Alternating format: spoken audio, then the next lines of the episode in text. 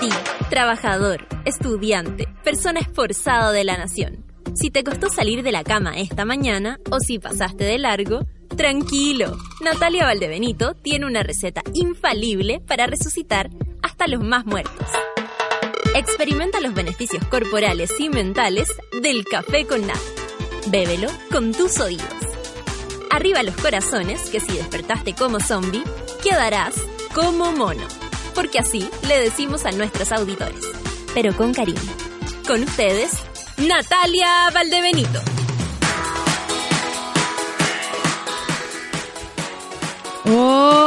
Hola, monada, mis monas queridas, mis monos queridos que hacen que uno llegue a pesar de todo a este lugar de encuentro de día viernes. Muchas gracias por estar del otro lado, esperando que empezáramos. Pido disculpas por los momentos de, por los minutos de retraso, pero ya estamos aquí para conversar de tantas cosas, de la vuelta de carnero del, del, plan de gobierno de Piñera. Ahora mm, parece que vamos a ver lo de la gratuidad. Si seguimos hinchando las huevas, hasta lograríamos no más FP, parece, ¿no?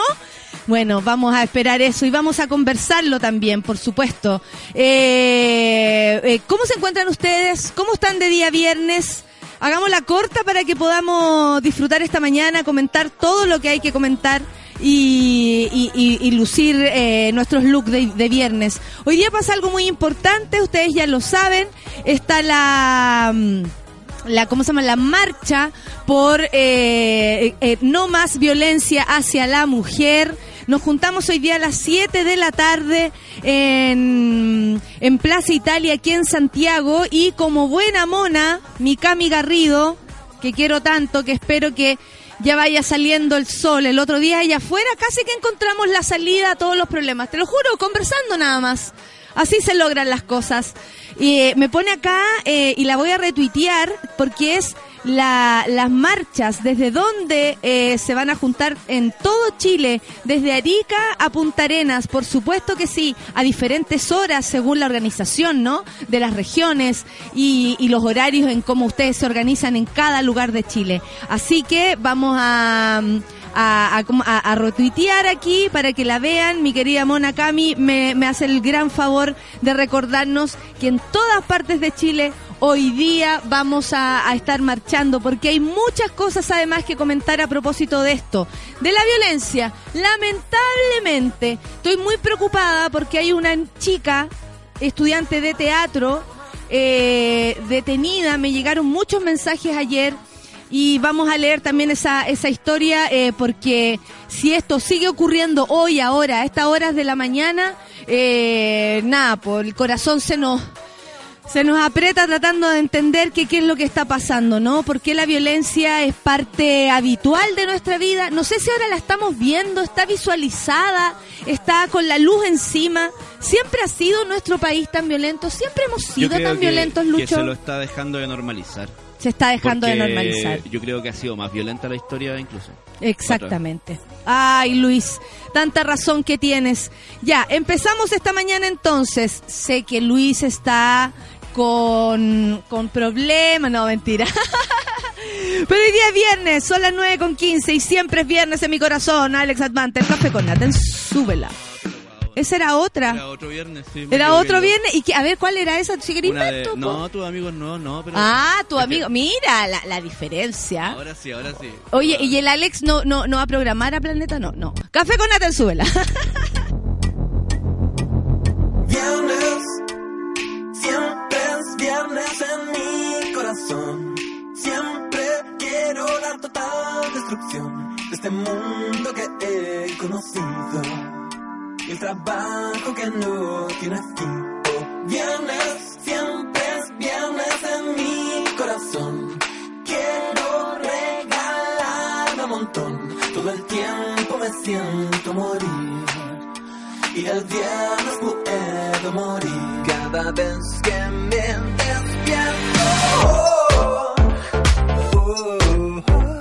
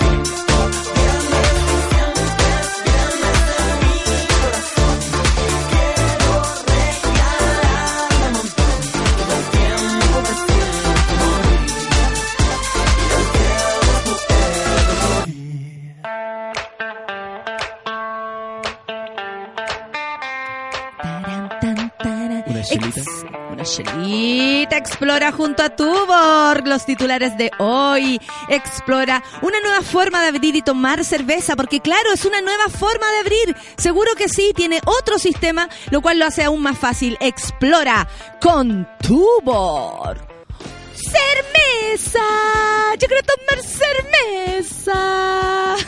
Esa es una época muy bizarra de Wendy Zulka, porque hacía letras como para adultos. ¡La tetita! Sí, era- Todo con, con alimento, ¿ah? Todo era de, de tomar. Tomar leche. tomar- Oye, hay, hay muchas personas que quedaron afectadas con el programa de ayer o afectadísimas desde el punto de vista de la Ritza. Porque mm, el programa de ayer, eh, guardado en el podcast como polillas, lo cual hace que todo sea aún más divertido. Maravilloso, porque no, no- nada parecía presagiar que ese es uno de los programas más, eh, com- eh, no, ¿cómo se podría decir? Como mm, ah, sorprendente, se- sorprendente, eh, deseado, a ti que te gusta esa palabra, deseado. Oye, eh, mm, voltereta insólita, así acusó el gobierno a Sebastián Piñera a propósito del tema de la gratuidad. Eh, en plena campaña hacia la segunda vuelta y tras un acercamiento con Manuel José Osandón, porque le mandó a decir, él sabe, ¿ah? Él sabe lo que aquí está en juego.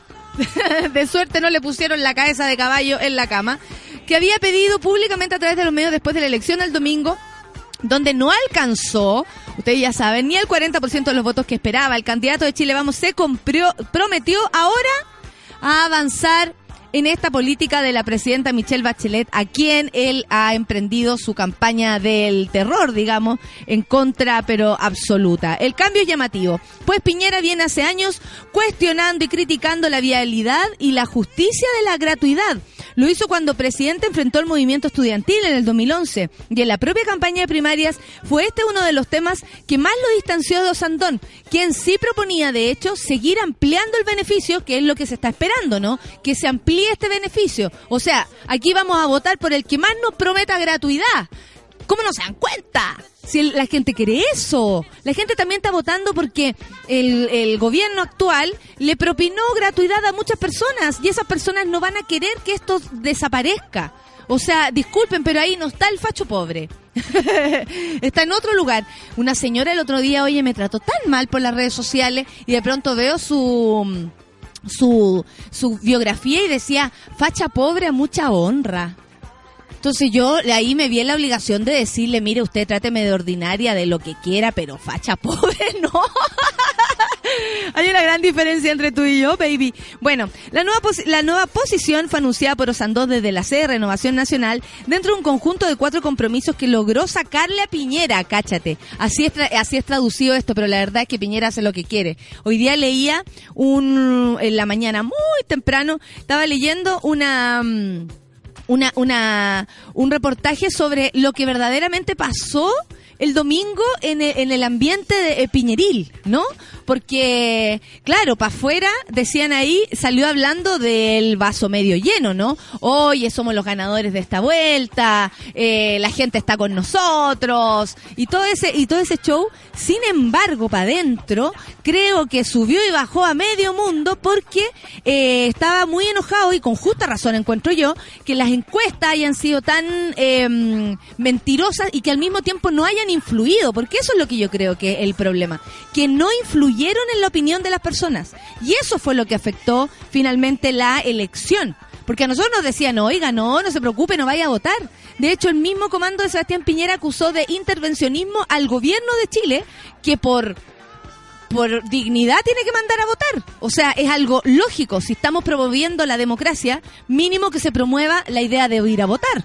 Y resulta que desde Chile Vamos fue visto esto como inter- intervencionismo cuando las personas se levantaron a votar en contra de todo también, no en contra eh, solamente de Sebastián Piñera, eh, y a favor también de, de- reformas que él debe entender junto con todo su equipo, Chadwick entre medio, que lo tiene en medio ahora rezagadito, eh, eh, deben, deben comprender lo, la importancia de esto. Pero resulta que todo esto a mí me parece que es una falsedad. Y se los voy a decir, upa, me bajaron el micrófono. Y se los voy a decir concretamente, se me bajó el micrófono. Una falsedad. Y se cayó. Una falsedad, una falsedad, una falsedad, una falsedad. Se arregló. Se arregló.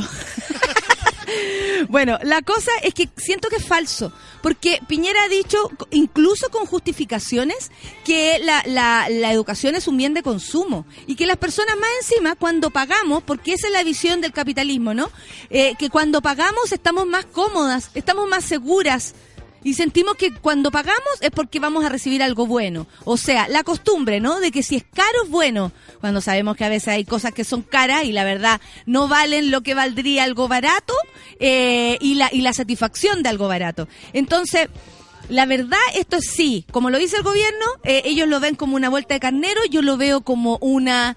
eh, eh, una falsedad, una falsedad. Para decirle a algunas, pero no, si va, no, si ahora dijo que va a revisar la ley de gratuidad. No, si eso es para la señora, ¿no? Para el viejo que está ahora comprando ahí en la verdulería en la mañana. Y no, si ahora dijo que iba a ver lo de la gratuidad.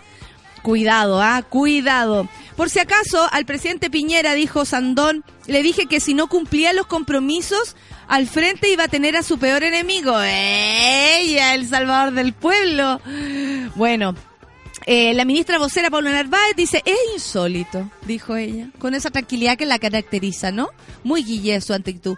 Es insólito, dijo. En realidad el cambio de discurso, ¿por qué? ¿A quién le creemos? ¿Al Piñera del lunes, al del martes o al del miércoles? Buena Narváez, bien ahí, bien ahí. Claro, porque es raro que él aparezca en un programa diciendo que todo bien con la FP, después aparece que no, que mejor que la gratuidad no, eh, y, así, está, está raro esto. Bueno, dice, esta capacidad de cambiar el discurso en función de las circunstancias no parece seria, no parece responsable, tampoco se condice con el actuar que han tenido en la derecha respecto al tema de la educación. Claro, o sea, todo lo que se ha hecho durante todo este tiempo tampoco se condice con lo que Sebastián Piñera está diciendo hoy, lo cual también habla de una incongruencia ahí en el mensaje, pero muy, muy grande, aludiendo en la, calificación de regresiva que Chile Vamos le atribuye a la gratuidad. Ellos están por reponer el copago. Dice claramente aquí la ministra, han estado durante mucho tiempo, ustedes son testigos, de congelar la gratuidad entonces no se comprenden estas volteretas, estos cambios de opinión, sostuvo la ministra ante los periodistas. Eh, bueno, la cosa es que a mí por lo menos me parece que eh, es un cambio de, chaqueta ahora como para el otro lado, ¿no? Para el lado progre. Y entonces, respecto, ponte tú, al matrimonio igualitario, se lo puso para el lado conservador. Y aquí ahora vamos para el lado como que la gente, al parecer, al parecer, ¿ah? pareciera que la gente quiere educación gratis. Qué estupidez, ¿ah? ¿Cómo no van a que...? O sea, amigos, imposible que esta gente nos dé educación gratis si son los dueños de las universidades, guacho. Imposible. O sea, eh, Joaquín Lavín estaba en el directorio de la Universidad del Desarrollo y fue parte de los creadores de la Univers del Desarrollo. Ellos van a estar de acuerdo con la gratuidad. Imposible. Y así hablo de todos aquellos que estén involucrados, ¿ah? De centro, derecha, izquierda, a mí me da igual. Porque acá estamos por defender a nosotros. Y eso es súper importante.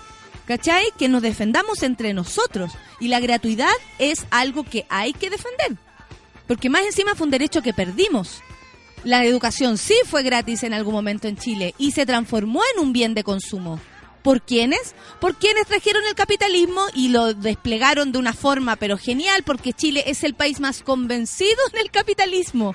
Si ustedes han estado en otras partes de Latinoamérica, no hay lugar más así, eh, con esas características que Chile.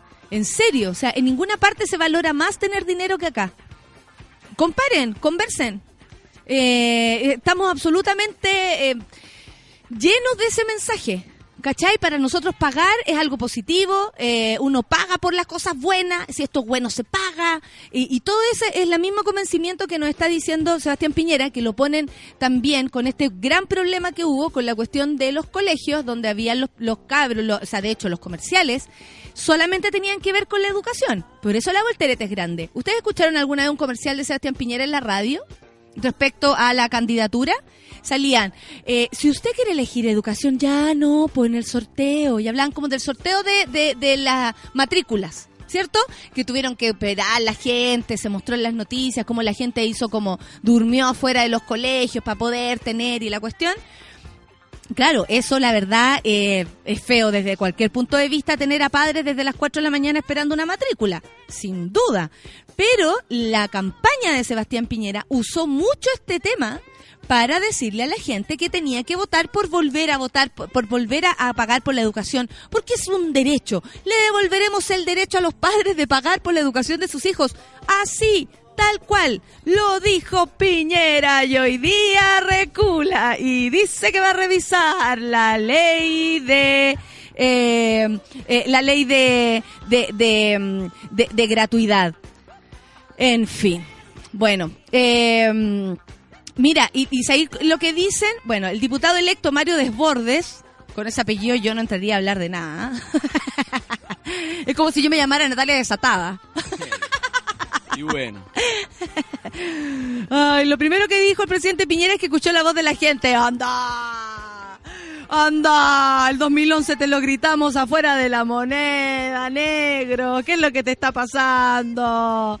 igual Bueno. la visión de esto de, como de la educación gratuita y todo eso es tan blanco o negro como se muestra siempre porque es como quieren todo gratis, como que quisiéramos eh, Eh, para el futuro carretear como- gratis. No, pero más, más allá de eso es como como que como que fueron inercia entrar a la universidad y, y- y- y titularse gratuitamente, como que como que no no no no, no significara que la gratuidad, por lo tanto, y que, que costearla entre todos, debiera tener, por lo tanto, un sistema de admisión mucho más mucho más Cuanto antes, o sea, que el de ahora. ah, me, me acuerdo cuando nosotros éramos chicos, de verdad que existía la seria posibilidad de que si no entrabas a la Católica, a la Chile o a Lusach, no existías.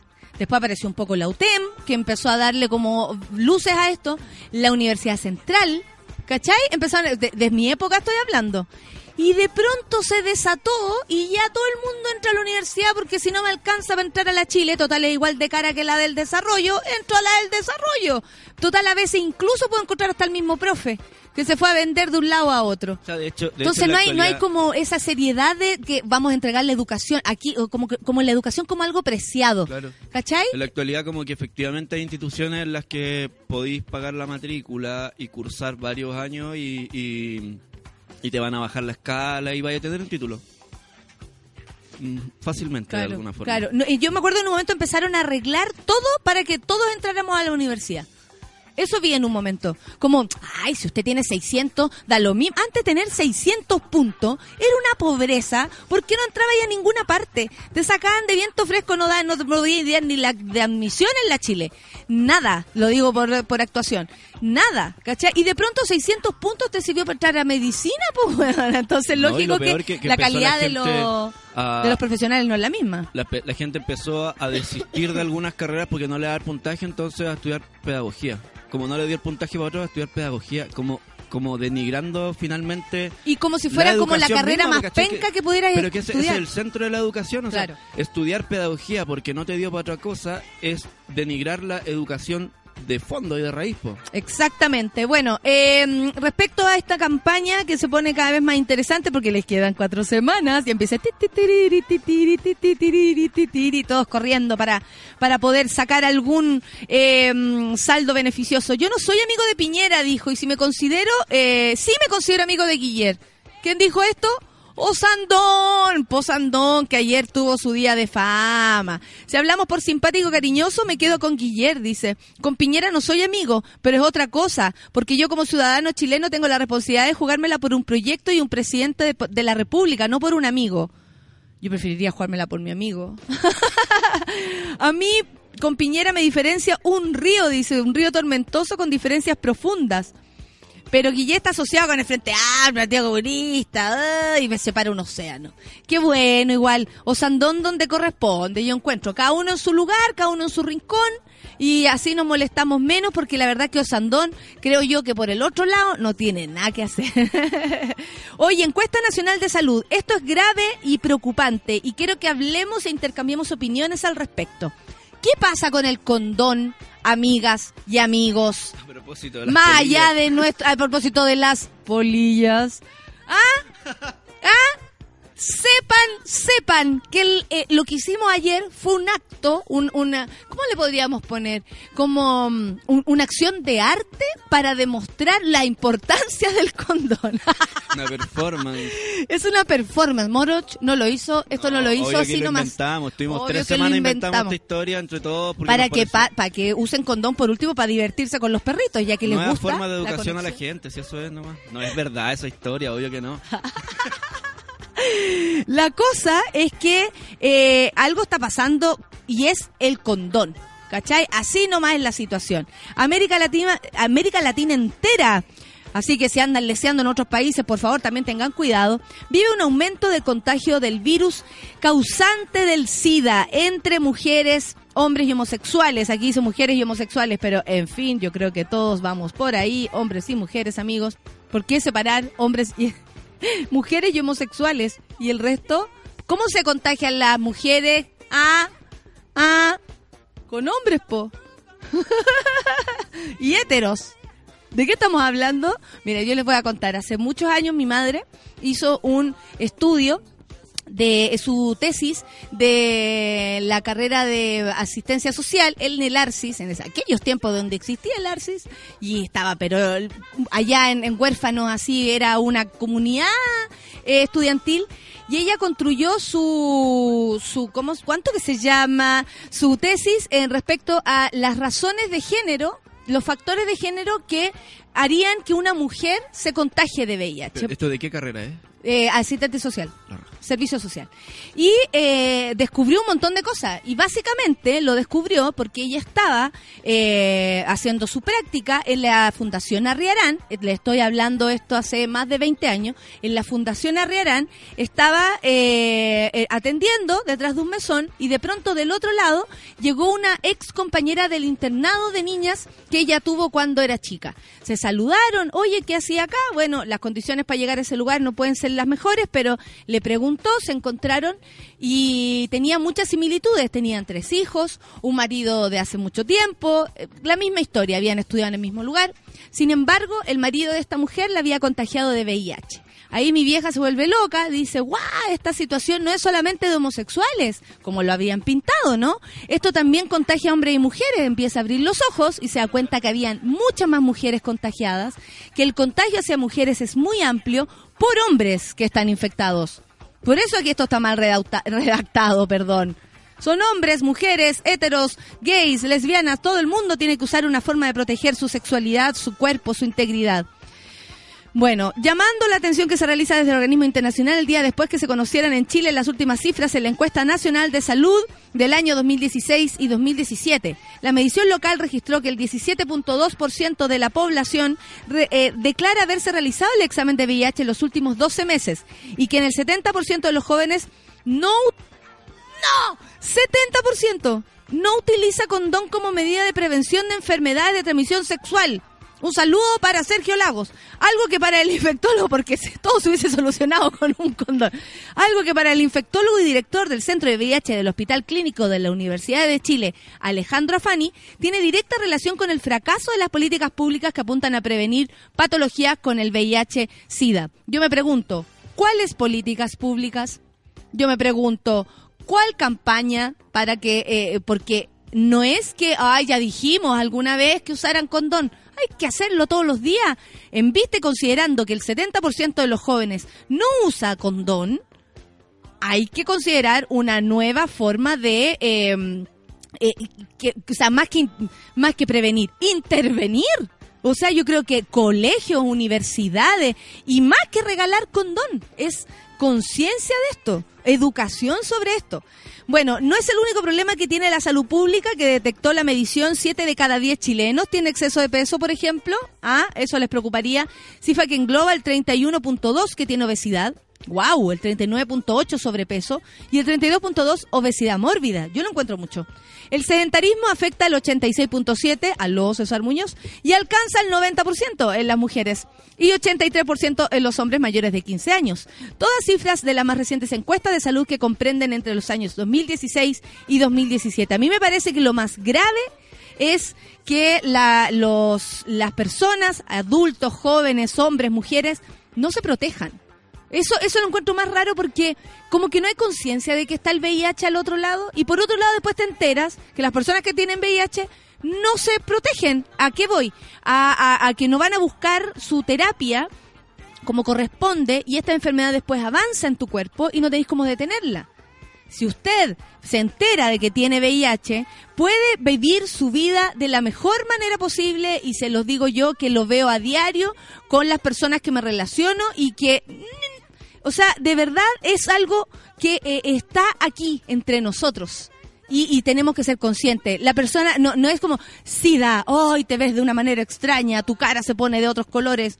No, no es así. Probablemente mucha gente de la televisión tiene VIH, de tus trabajos tiene VIH, alguien que ni siquiera sabe en este momento que tiene VIH lo tiene y lo anda contagiando. Cuídense y cuiden también a la gente que tienen alrededor, cuiden su cuerpo. O sea, ya tenemos las noticias de la semana que probablemente va a salir en primer plano. Disculpe que me ría, me, me río de nervio. Y eso se habría solucionado. ¿Cómo? Eso no hubiese existido. ¿Cómo? Con la existencia de un condón. Nada más.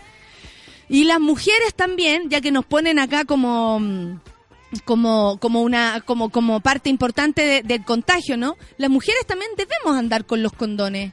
Ah, existe también esta situación como, ay, no tengo, y estáis casi en pelota caliente, y ahí, ahí tenéis que vértelas pensando. Y el gallo más encima no sabemos si no tiene o no quiere. El punto es que si usted quiere o no tiene, yo sí, amigo, yo tengo, y no me voy a ir sin cacha para mi casa. porque es cierto, la otra vez una amiga me decía, no, es que no hicimos nada porque él no tenía condón. ¿Y tú? ¿Y tú? ¿Tú no andas con tus condones? Por si acaso, porque sí, porque una amiga, porque hoy día voy a salir y voy a tirar, o posiblemente Las me pegue un polvete. las chilenas no están de tener condón. ¿no? Te ha tocado. No, no, no, pero las chilenas en general Yo tenía no, así. no están. Yo agarraba así. Porque, porque como que extranjera es más... Más, eh, Más evidente. más- no, como que más normalizado el tener sus propios condones. Claro. Bueno, yo invito a todas las amigas que tengan sus condones, eh, los que a ustedes también les guste, los que a ustedes también les vengan a su cuerpo, eh, porque hay algunas personas que a la eh, también eh, demuestran alergia al látex o a cierto, entonces hay algunos que tienen menos menos menos más sabores, colores que pueden hacer que tú te sintáis mejor y no te pase nada.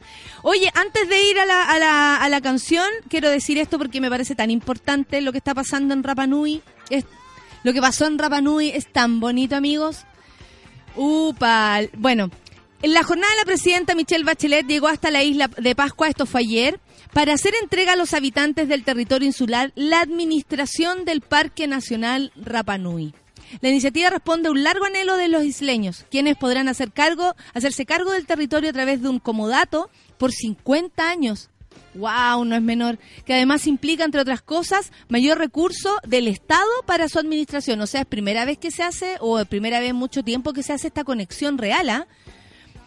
Porque uno que eh, ha ido para allá o conoce a gente de por allá, eh, sucede que las personas no se sienten muy afín con el continente, pero básicamente porque no reciben nada del continente. O sea, no tendrían por qué sentir un cariño con el continente, la verdad. Bueno, eh, en la ocasión la mandataria señaló Dice, hoy es entonces un gran día para Rapanui porque estamos potenciando las herramientas de manejo de los asuntos de la isla en las manos del propio pueblo Rapanui. Que esto es súper importante. Las herramientas del manejo de la isla. ¿Quién la tiene que tener? Los que viven ahí. Junto con ello destacó que estamos avanzando en la creación de área marina protegida de Rapanui con más de 700.000 kilómetros cuadrados de extensión que se suman a los 20.000 kilómetros cuadrados ya protegidos y la implementación del programa Quiero mi barrio, que se ejecuta en la isla desde el 2013 en el sector de Moeroa. Ay, me encanta. También aprovechó de anunciar la creación de un nuevo aeropuerto Uy, qué bueno, porque el de allá es tan pequeñito, de 8.500 metros cuadrados, el triple del actual, pues a su juicio de la presidenta mejora, mejorar el actual aeropuerto no basta, se necesita uno nuevo. Eso es lo que haremos. Dicho proyecto contempla una inversión de, una inversión de 47 millones que será financiado por el, ministro, por el Ministerio de Obras Públicas con aportes de Subdere. El inicio de las obras está programado para el 2018 y se estima que concluirán el 2022. Eh, me encantaría escuchar opiniones de parte de los isleños, de parte de alguien que entreviste a las personas de allá, por favor. Que también que hagan un documental. ¿Cómo, cómo, ¿Cómo es que la isla está a cargo de ellos y cómo es que la isla está a cargo de, CONAF o de ¿Cachai? Sería eh, muy entretenido saber cuál es la diferencia y el cambio, el, la, la rotación, el cómo se siente la isla con esta situación. Ah, yo ya sé a quién le puedo preguntar, pero allá son las 7. No, son un cuarto para las 8. No, mi amiga no debe estar durmiendo hasta ahora. Bueno, son las 9 con 43, pero yo voy a insistir a ver si me responden. Son las 9 con 44 y vamos a escuchar música, amigo Luis. ¿Quería el otro viernes? El, otro viernes, ya, po. Pura canción de viernes. Después viene The Cure y así. No, ese es muy típico. po. ¿Cuál otro viernes? ¿Cuál? El viernes de los amigos nuevos. po. Viernes de amigos nuevos, entonces. Café con Nata en Súbela.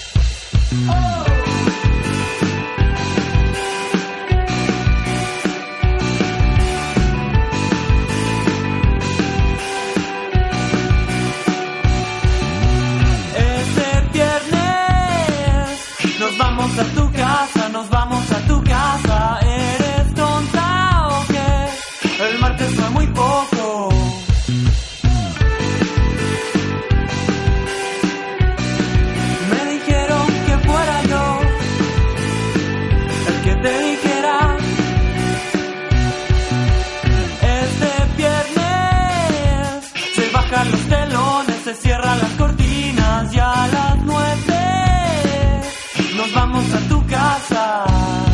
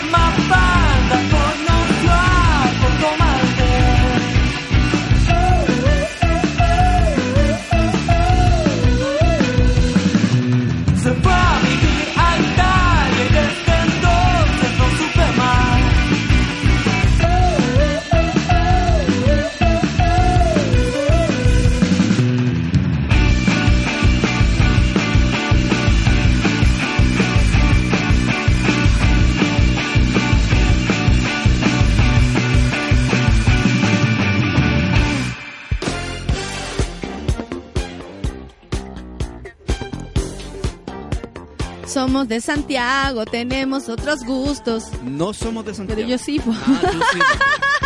Tú tenías un gusto diferente al provinciano. Yo tengo un gusto diferente al provinciano. Me gusta mucho escuchar esa canción. Oye, eh, Uma Thurman, el otro día, Uma, nuestra querida Uma, actriz, eh, quien estaba en la lista de estas personas que habían sido abusadas por el, por el productor, por Harvey, Harvey Weinstein. Y eh, Weinstein, no sé cómo le quieren decir. La cosa es que... mm, la cosa es que eh, yo no sé si ustedes vieron una entrevista que le hicieron a Uma Thurman en la que ella mm, estaba muy enojada y le preguntan así como, por ejemplo, en una alfombra roja, oye, ¿qué opina usted sobre lo...? La típica, así como una pregunta muy seria, pero... eh, eh, una pregunta muy seria, pero en un contexto muy coloquial. Entonces, Uma, eh, por si lo ven por ahí ese video, eh, responde evidentemente eno- enojada, pero también como masticando esto, ¿no? Y dice, es tanto lo que tengo que decir, es tanto lo que podemos hablar de esto, que no puede ser acá que lo diga. ¿Cachai? Como, y, y como casi como amenazante a la, a, la, a la persona que le preguntaba, al periodista o a la periodista, creo que era mujer, y, eh, y finalmente con el tema, ¿no? como esto se habla y se habla en serio, dándolo a entender así de una manera muy fuerte. Véanlo porque eh, es como ya tú veías a Uma Thurman desde la mujer hablando, desde la afectada también. Bueno, ella se había guardado su opinión sobre la seguidilla de denuncias de acoso y violaciones que surgieron a propósito de la exposición que tuvo el comportamiento del conocido productor hollywoodense, como ya les había contado, Harvey, ¿cómo lo, cómo lo digo? Harvey Weinstein. Sí, Weinstein. Pero es que digo, Harvey, Harvey, Halloween, así, pues, ¿cachai? Harvey Weinstein. Weinstein. Pero ahora, en lo que solamente parecía un sentido, eh, sentido mensaje a propósito de la festividad de Acción de Gracias en Estados Unidos, porque ayer, ayer era Thanksgiving, ayer, eh, la protagonista de Kill Bill liberó un certero mensaje sobre su visión ante las conductas inapropiadas del Ejecutivo dijo, estoy agradecida hoy de estar viva, viva, por todos aquellos a los que amo y por esas personas que tienen el coraje de levantarse para defender a otros. Comenzó diciendo la intérprete en su cuenta de Instagram. Luego continuó, dije que estaba enojada recientemente y tengo unas cuantas razones hashtag MeToo. ¿Se acuerdan del hashtag que se viralizó en redes sociales y que varias viralizamos miles de testimonios de acosos? sufridas por mujeres en todo el mundo. Acá se, usó el, el y el Yo también. En caso de que no pudieras adivinar por cómo luce mi cara, dice ella. Siento que es importante tomarse un tiempo, ser justos, ser exactos. Así que feliz, feliz acción de gracias para todos entre paréntesis, excepto para ti, Harvey, y todos tus perversos conspiradores. Me alegro que esto vaya lento. No mereces una bala. Sentenció finalmente en un duro golpe res- al responsable de producir alguna de las películas que ella misma protagonizó, como la misma Kill Bill o Pulp Fiction. Tal como insinuó el mensaje, la actriz había sido anteriormente consultada, esto es lo que yo les estaba contando, por, eh, a, propósito del escándalo de Harvey Weinstein, pero aseguró que cuando tuviese el panorama, que en realidad no lo hizo así como, no necesito como lo dicen acá en Chile, como, ay, pero busquemos todos los datos, que no me atrevo a decir algo porque no sé si es verdad. No, ella dijo de una manera así tan profunda como, tengo mucho que decir, pero este no es el lugar ni el momento. Y como voy a tomar aire, me da la impresión que Uma está pero tomando vuelo y con este, entre paréntesis, tan fuerte y certero, porque dice, excepto para ti, Harvey. O sea, es como, más encima de manera directa. A ti te estoy hablando y a todos tus perversos conspiradores, o sea, todo lo que ella conoce que, eh, que eh, en el fondo rodea esta situación. Periodistas, me imagino, abogados, directores de televisión, de tele, o sea, perdón, de película, productores, avisadores, marcas. Anda a saber tú a quién se refiere cuando dice conspiradores, pero esta gente es de poder. Estamos hablando de gente de poder, no estamos hablando de conspiraciones así de mierda, estamos hablando que esta persona abusó de mujeres toda su vida. Entonces, y no fue una, fueron miles, muchas. Bueno, entonces eh, es fuerte que ella le diga a ti y a tus tus conspiradores, me alegro que esto vaya lento, no mereces una bala. Estoy realmente, y yo lo digo, de lo, lo digo así, como con mi corazón abierto, estoy súper agradecida de que estas cosas estén pasando. Estoy súper agradecida que exista Uma y lo diga así, cara dura. Estoy tan agradecida de eso, estoy tan agradecida de todas las mujeres que se han eh, levantado su voz para reclamar, para, para defenderse, que hoy día vamos a marchar con tantas ganas, así que se te va a acabar ese dolor de muela, solcita, porque yo te voy a sacar de tu casa y vamos a ir a marchar, weón. si no, entre todos te sacamos la muela y entre todos los que vamos a ir a la marcha. Juntémonos hoy día y si me ven, pida foto nomás, ya ando buena onda. ¿Te cachai? Ya ando buena onda, ya que tanta cuestión. Anoche vi un programa de tele, el de la... mm, El de la... O sea, no lo vi, lo escuché porque me quedo dormida súper temprano. Pero escuché en algunos pasos este programa, el de la, de la Diana Boloco, de Boloco Diana. Y la verdad, la verdad es que desde las preguntas para adelante es todo tan machista. Es todo tan terrible. Le- La cagó. Pero eso también es porque la gente piensa así. No es como, ya, ya es como, no, o sea, lo que pasa es que a uno ya le molesta, pero en verdad es como, bueno, le preguntaban ayer al Bombo Fica, como por su, y por supuesto que estaba yo en esa, cuál era su favorito, y su favorito es Coco Legrand. Uy. yo encuentro que es como muy... Estoy haciendo un gesto como el del perrito, ya. Eh, no sé, siento que va por ahí o no. Como... No, es que mi favorito es Coco Legrand. No, o sea, perdón, pero mi favor, yo creo que el Coco Legrand de verdad es muy divertido, nos hizo reír caleta, nos ha hecho reír siempre. Em, pero no sé si les pasa, pero ¿no sienten que ya fue como referente? Pero su favorito, pues Bombo Fica también ya fue, po. Bueno, es que ya fue, pero va al Festival de Viña, por eso Sí, lo pero tenían el ahí. Festival de Viña ya fue. También, pues después de mí, ¿cierto? Sí. Todo, todo se derrumbó. Todo se derrumbó, como dice Manuel. dentro de mí, dentro de ti. Eso es cuando se rompe el condón. Todo se derrumbó dentro de mí. oh, y ahora subimos. bueno, la cosa es que eh, a mí me han invitado bastante a ese programa y mm, no, no, no, no tengo ganas. Ayer estuvo la... mm, eh, la ¿cómo se llama? La, Beatriz Sánchez también, bueno, y a Bombo Fica le preguntaron, él eligió al Coco Legrand, ya está bien cada uno con lo suyo, no, no- nunca esperé que me eligiera a mí por otro lado, y dijo que la que menos le gustaba era la Chiqui. Y las razones, que fue lo único que escuché, lamentablemente para ti, Bombo, eh, porque a lo mejor habló cosas fantásticas de su familia, sus personas, no tengo idea. La cuestión es que dijo en un momento que le molestó que Chiqui, en realidad dijo, no es de machista, no es que yo sea machista, pero eh, ver a una mujer hablando de su cuerpo, de ese modo, dejando de nuevo a la compañera, dijo, bueno, no quiero que me escuche porque si no me van a empapelar. Primero, que lo iba a agarrar a chuchar. Yo no he visto nunca a la, a la, mm, a la, ¿cómo se llama? La chiqui mandando chuchas a nadie. O sea, de hecho, no fue muy certera en sus respuestas al, al hombre este Alberto Plaza. Me parece que no se, no se maneja mucho tal vez en eso, porque ¿por qué se fue a exponer también? o sea, va por ahí yo creo la cosa, no hay por qué exponerse a ese tipo de situación tan incómoda. Pero yo no he visto a la chiqui agarrando chuchas a nadie, como para que él diga eso. Pero por otro lado, habla de que eh, desde los comediantes existe este resquemor a que nosotras hagamos lo que ustedes, amigos, han hecho toda la vida. O sea, han hablado de su pico, perdonen, para siempre jamás. Si sale alguien hablando de su vagina, creo que es hablar como del codo, del ojo. Que usted le ponga la connotación asquerosa, eso es otra cosa. Me llegó un mensaje muy bonito a propósito de gritona y a propósito de vaginas. Les voy a contar. Resulta que llegó un mensaje que decía, he visto gritona como 10 veces. Incluso mi hija la escuché decir, mira mamá, una vagina muy preciosa.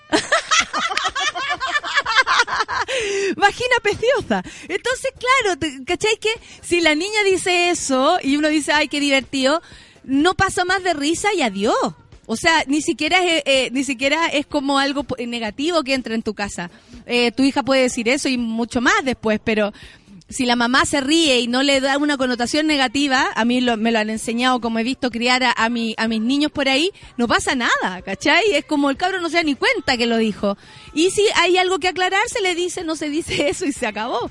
Pero, eh, más allá de eso, me dio una lata escucharlo hablar así de la chiqui y de, y de la comedia, así como de las mujeres, como de que, ay, no, porque si habla de su vagina y como que eso les complica. Vamos a hablar de vagina, vamos a hablar de potos, vamos a hablar de pico, vamos a hablar de política, vamos a hablar de mujeres, vamos a hablar de hombres, de niños, de televisión, de, de ecología, vamos a hablar de lo que se nos pare en raja, porque es lo que hay que hacer. Como comediante es lo que tenemos que hacer y cada una va a hacer como quiera hacerlo. Hay compañeras y tal vez no son de mis favoritas y no, y no por eso entraría ni siquiera a hablar en negativo que hacen un trabajo incluso más rudo que el de la chiqui. O sea, ese weón se puede llegar a morir si escucha a Bernardita Rufinelli, que si bien tenemos diferencia, me parece que también tiene que existir. Todas tenemos que existir. Todas. Todas. Nos guste o no nos guste, para que existan esas diferencias, para que usted elija como público, diga, esto me gusta, a esta buena voy a ver, a esta no la voy a ver, pero no le tiro mala onda. Eso es. ¿Cachai? ¿Por qué tenemos que eh, negarnos si cuando nosotros vimos a los turrones, weón, haciendo una ordinariese, a un guaso, a un comediante vestido guaso en el Festival de Viña, haciendo chistes sobre violación? O sea, y así, cara del bueno, ya, y le metí la cosita, pero ella estaba durmiendo, y guajaja, la gente llegaba y aplaudía. Y lo repiten más encima un día a las 4 de la tarde en Chilevisión. Y eso hay que aguantarlo, y eso está bien. Y eso así no, no aparece ahí Bombofica diciendo, oye, paren con los chistes de la violación, que a las cabras se les respeta. No, po. ¿Cuándo levantan la voz? Cuando aparece una mujer haciendo su trabajo, que nadie más lo hace por ella, porque la chica hace su trabajo sola, y todas hacemos nuestro trabajo, uno se para solita en el escenario, más allá de que tengáis amigos, guionistas, da igual, cada una sabrá cómo lo hace, pero tiene derecho a hacer como ella lo quiera hacer. ¿Cachai? Así yo, así la Talí, así la Bernarda, así Allison, así Belén, así la Ángela, así todas las chicas que están ahí, todas, todas. Y yo aporto, o sea, yo creo que ese es el camino, que cada una haga lo que quiera. Bombo, te vaya a tener que aguantar. Vamos a hablar de vagina porque como dijo la fans pequeña, es muy preciosa. Vagina preciosa. Así que nos vamos a escuchar música, ¿sí o no? Porque son las 10 de la mañana, mira. Hoy que ando puntuality. A ver qué tengo por acá. A no ver. te mandé, pero te- hoy día toca Miranda, pues escuchamos un tema de Miranda. No, una más nueva. No, igual esa ¿Cuál es? Una que se llama Tu Padre. Perdona a tu padre, así se debería llamar. Café con nata en Subela. Miranda, mi amor.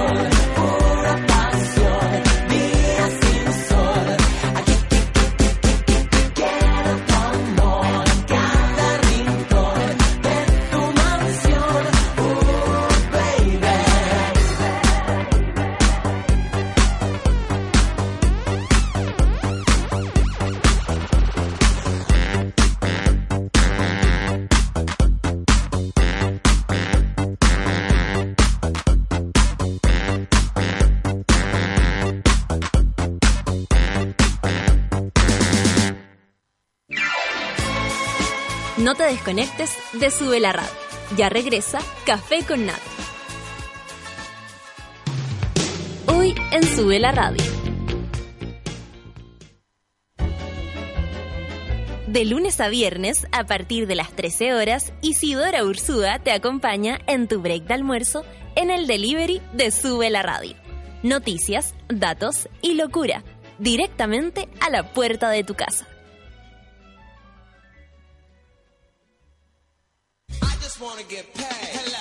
Las rosas son rojas, las violetas azul y en Ciudad Cola a nadie le importa de qué color eres tú.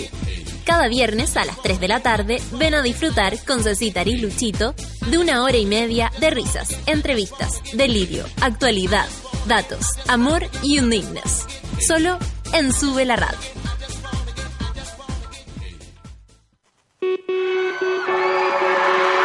A las 10 de la noche escuchas Súbela en vivo. Los mejores momentos de tus artistas favoritos sobre el escenario, revisados por el monstruo de Sube la Radio.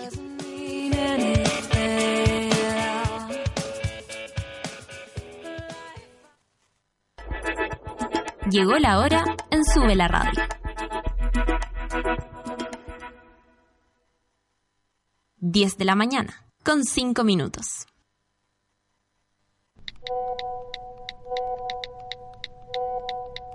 Explora algo mejor que el grupo de WhatsApp.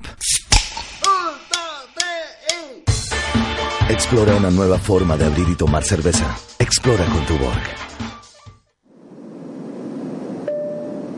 Damas y caballeros, les damos la bienvenida a bordo del vuelo ExpoWi 2017 con destino Parque O'Higgins, Santiago de Chile. Para mayor información sobre el vuelo y la reserva de su pasaje, puede dirigirse a los miembros de la tripulación. Les recomendamos que sigan nuestras redes sociales y visiten la web www.expowit.cl. La Feria del Cáñamo de América les desea un feliz vuelo ExpoWi 2017.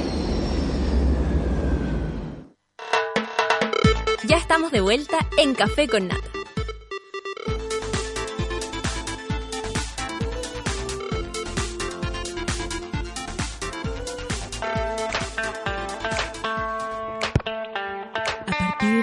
Partir de ahora no tendremos que esperar hasta altas horas de la madrugada para disfrutar de buena música. Llega a Chile una de las últimas tendencias urbanas. Se trata de un beer brunch electrónico ideal para los amantes de la música, la vida al aire libre, la cultura urbana y street food.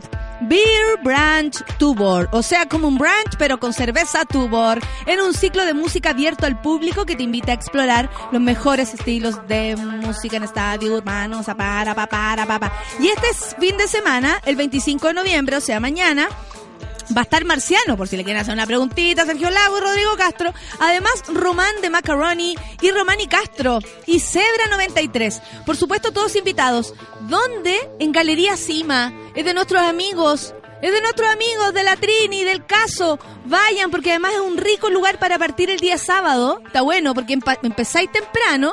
Después, así como, bueno, me te pegáis un refresh y vuelves y vuelves al, al, mambo. Desde las once y media entonces en Galería Cima, ubicada ahí arribita. Oye, las pizzas, arriba. Ahí mismo, si quieres participar por invitaciones y no perderte esta fecha exclusiva de Tubor, ingresa a arroba cerveza Tubor Chile. Y ahí usted le dicen, quiero ir a Galería Cima, quiero ir a la, a la próxima fecha, quiero ver a Marciano. Y todas esas cosas. Vean a Román y Castro. ¿Qué onda Román y Castro? a ver, cuéntale a la gente. ¿cómo Ro- son? Román y Castro es de, la- de los como de la nueva generación de, de productores de música electrónica y claro, estaban haciendo remixes, primero como pinchando temas de otros, pero en la actualidad ya están produciendo sus temas propios, están dando vuelta por México, por Perú, Argentina. Nico Castro y Román Sebastián. Román es un viejo ya de la música electrónica acá en, en Chile. Estuvo Sí. en varias De bandas. hecho, la Clau dice, pero Román, por favor. Sí, pero si los dos tienen su, su proyecto, pero Román, claro, Román es como el seco ya lleva harto rato el. Qué buena. ¿Dónde queda Galería Cima? Galería Cima queda. Arriba. ¡Arriba! El Bolo Expo por supuesto. 2017. ¿Qué pase, Luis? ¿Cómo maneja la perilla? Llaman. Con destino, Parque O'Higgins está por aterrizar. El próximo vuelo es el primero, el 1, el 2 y el, el 1, el 2 y el 3 de diciembre, perdón. Se realizará la sexta versión de Expo WIT. Conferencia, diferentes zonas y más de 100 expositores te esperarán con ofertas irrepetibles. Yo voy el domingo, yo voy el domingo 3. Lo último en cultivo, nuevas tecnologías y más. Shows en vivo, portavoz y broncoyote. Estos van a estar el día viernes. El sábado es Moral Distraída y el domingo es Movimiento Original, incluido el, eh, el pelao Rodrigo, que va a ser su Estarán este año además en el Nirvana Stage, todos ellos juntos. Asegura tu asiento en la feria eh, del Cáñamo de América. Tickets en venta a través de Ticket Pro Chile. Me encanta. Me encanta. Voy a leer unos Twitter por acá. Eh, yo tengo siempre...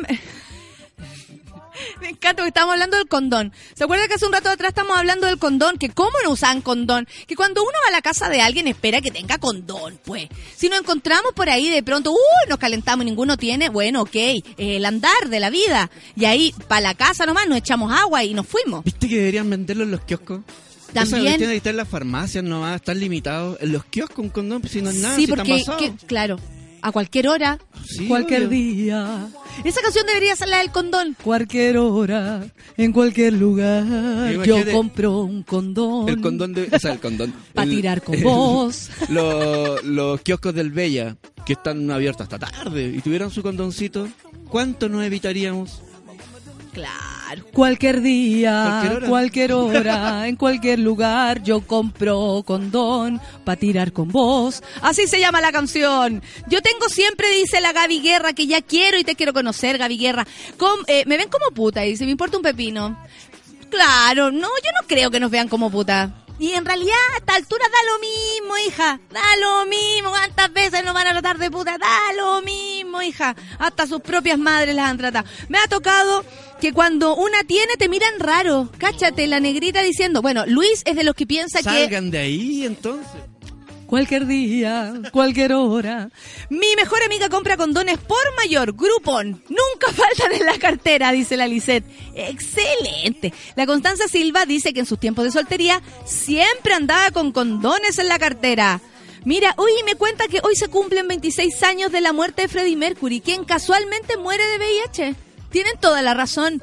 Bueno, eh, yo creo que Freddie Mercury, eh, Freddie Mer- Mercury, Freddie Mercury, eh, Federico Maura, me acuerdo que en su momento también fueron como evidentes eh, personas que nosotros conocimos y que admirábamos tanto que tenían VIH.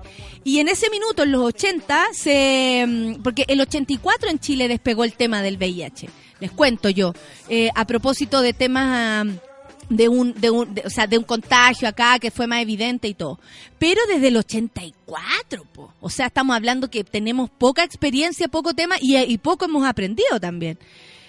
En fin, dentro de los exámenes y la negrita de rutina anuales debería ser el examen de VIH. Claro, te hacen examen de, yo encuentro que te hacen examen de cualquier cosa y uno también debería considerar este examen importante. Esto es algo personal.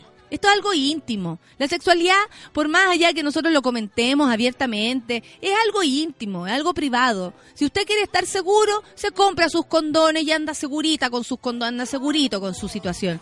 Si no, ¿pa' qué? Siempre con condón, dice la lucu- lu- lúcuma nativa. No le crean a ningún weón que, ay, es que contigo es distinto. Parece que vamos a tener que hablar de este tema en los monólogos. ¿ah?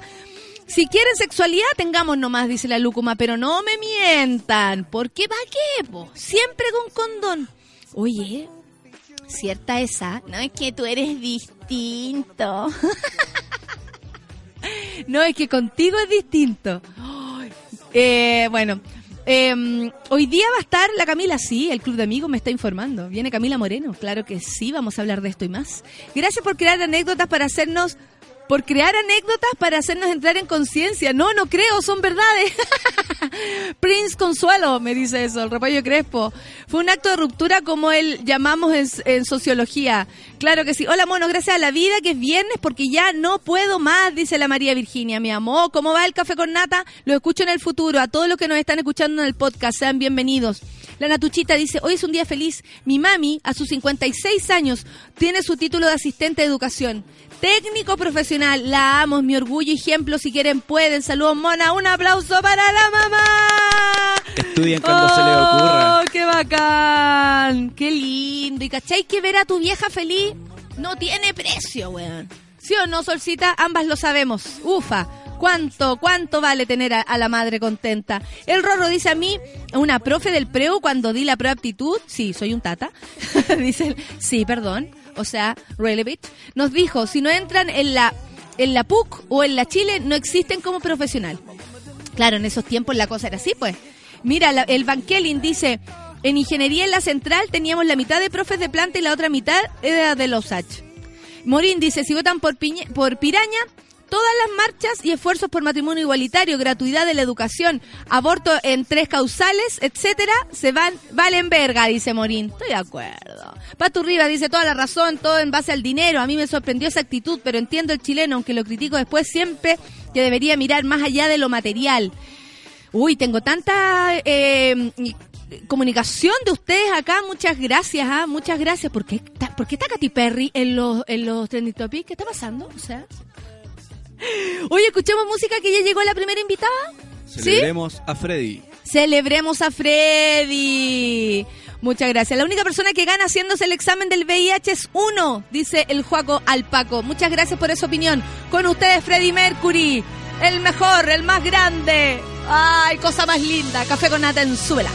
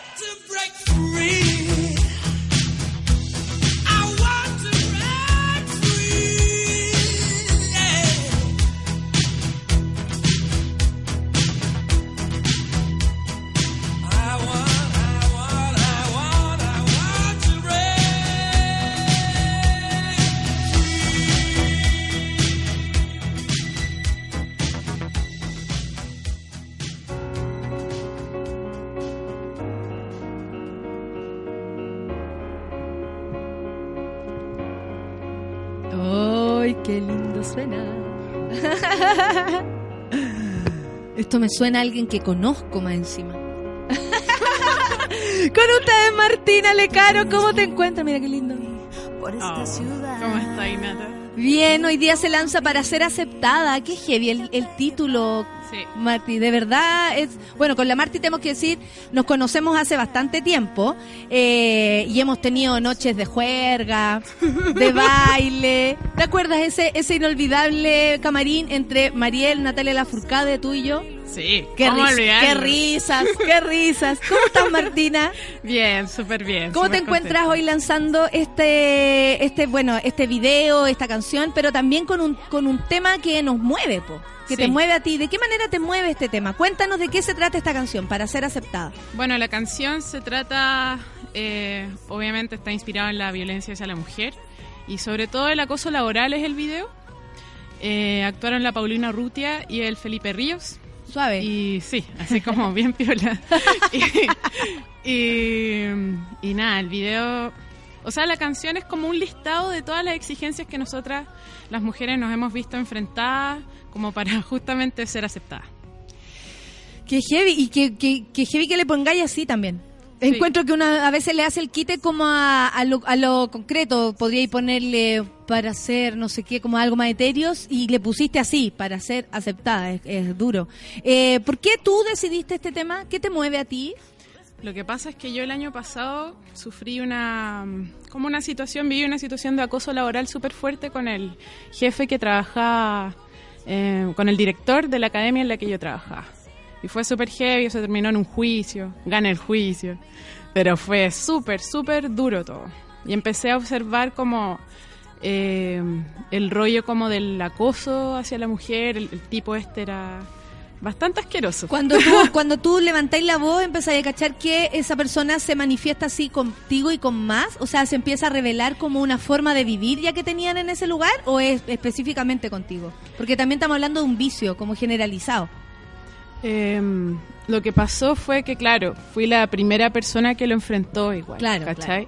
Eso pasa con los narcisos al final. Como que el del tipo era súper, súper narciso y empezó ya. Al, yo era como la, la única que le decía, a ver, oye, pero esto no está bien, ¿cachai? Y ahí a partir de eso me empezó a hostigar hasta que al final un mes me dejó sin sueldo, ¿cachai? Onda dio la orden de no pago. Y ahí fue como. Fue súper bonito. Una cosa muy. que a todos nos ha pasado. Pero ¿no? sabéis que a varias personas les ha pasado. Sí, es o sea, tal vez no lo del Es muy sueldo, común, no lo del sueldo ni nada, pero sí sucede que está el- esta situación de, de, de estar como respondiendo a, a in- a in- a injusticia, a un maltrato constante. Después empieza también a haber una, una situación con los compañeros que hace que todo sea como más raro todavía. Sí. Porque algunos se ponen de acuerdo, otros no están de acuerdo, otros te consideran, ay, ya estáis dando la lata, otros no, mejor mantengámoslo así, por miedo. Claro. Empezáis a ver como todo lo que pasa alrededor con un, con un acto de violencia. Claro. Porque hay más, hay, hay más víctimas. Lo que pasa es que yo empecé como a interiorizarme un poco más con el rollo del maltrato. Y justo cuando lo empecé a identificar me di cuenta que el tipo era así, ¿cachai? Fue súper fuerte.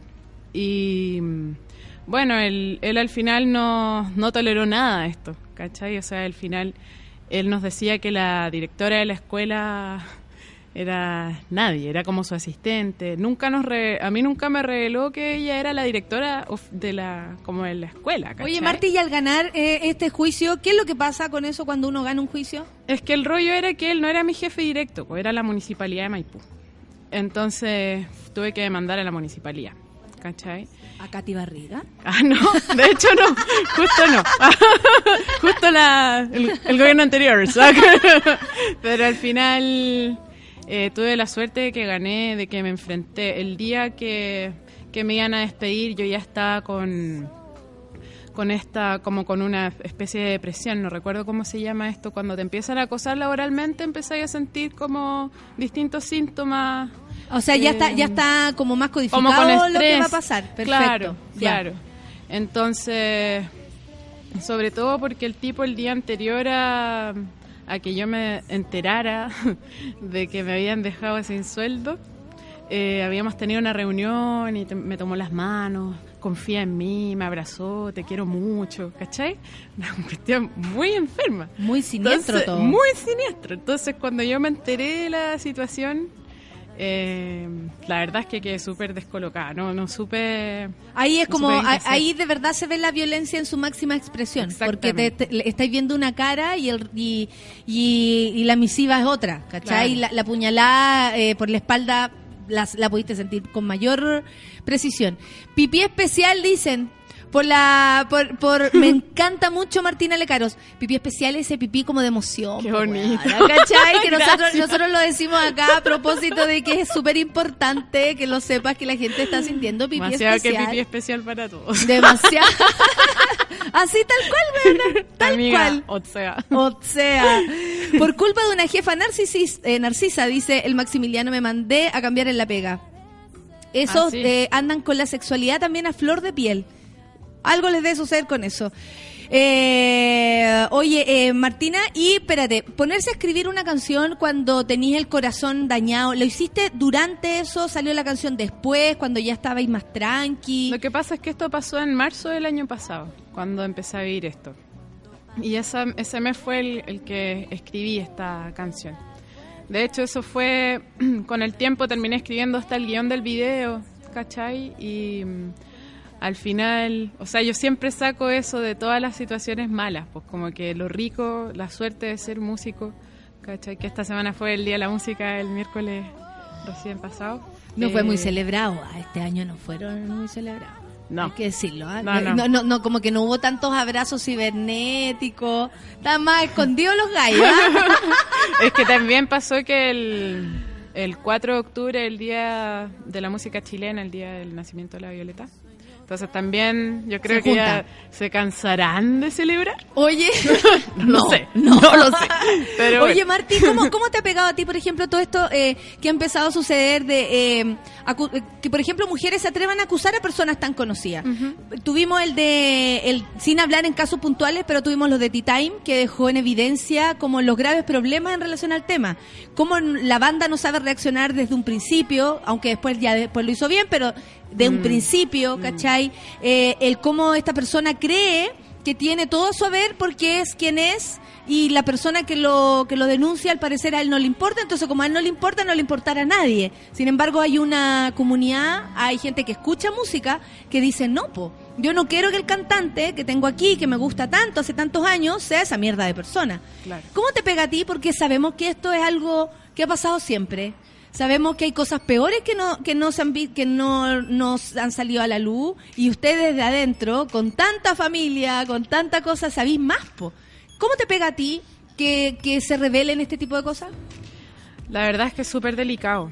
Eh, sobre todo porque, por ejemplo, yo ahora cuando hice el video, las personas que lo han visto hace muy poco esta semana, que son principalmente mis amigas, hay una que casi se pone a llorar, ponte tú, en fin, hay como... Yo creo que todas, de alguna manera de partida, tratamos de mm, pasar por alto estas cosas.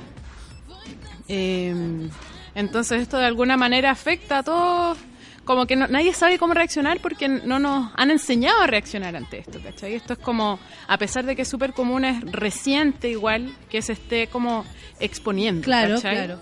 Entonces yo encuentro que es súper normal que no, que no se sepa qué hacer, ¿cachai? O sea, si a mí me pasa que en mi banda alguien dice, oye, es que sabéis que este es un acosador o lo que sea, y es tu mejor amigo, no sé, ¿qué, qué así, cachai? ¿Qué así? ¿Le creí a, a la persona? ¿Tú ¿Le creí a tu Porque amigo? hace un rato pasó eso, con lo de ¿Cachai? Me llamo Sebastián, por Claro. ejemplo, en relación a esta otra escena. eh, eh, pasó que, que él también y, y- y hacía y exponía esto como me siento como que no sé qué hacer, ¿cachai? Claro. Y uno dice, ya, ok, de ti lo siento más cercano, de un hombre me parecería un poco más... eh, Es que ya, ya, me, a ya me mí- tiene chata, o sea, yo ya estoy harta, no sé Es que ¿sabéis qué pasa. Que yo creo que cuando uno enfrenta esto sin querer se, se enfrenta a sus propios abusos, ¿cachai?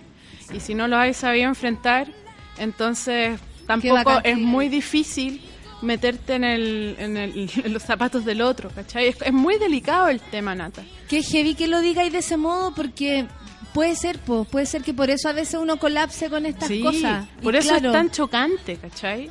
Yo he vivido distintos abusos en mi vida.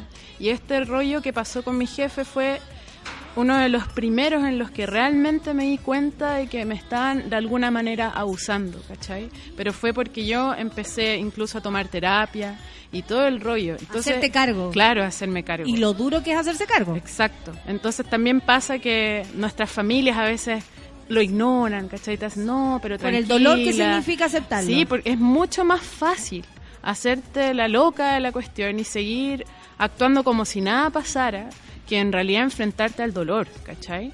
Entonces, a mí me pasó en mi pega que fue muy difícil que los, que los otros profesores me apoyaran, ¿cachai? Porque también el director era su amigo, también él, él es músico, ¿cachai? Entonces, entre los otros músicos era súper difícil porque el tipo además es muy simpático, es muy no quizás sé cuántas qué. veces ya le habrán pasado por alto eso mismo. Y ojo, que además una queda como la loca, ¿cachai? Eso es súper delicado.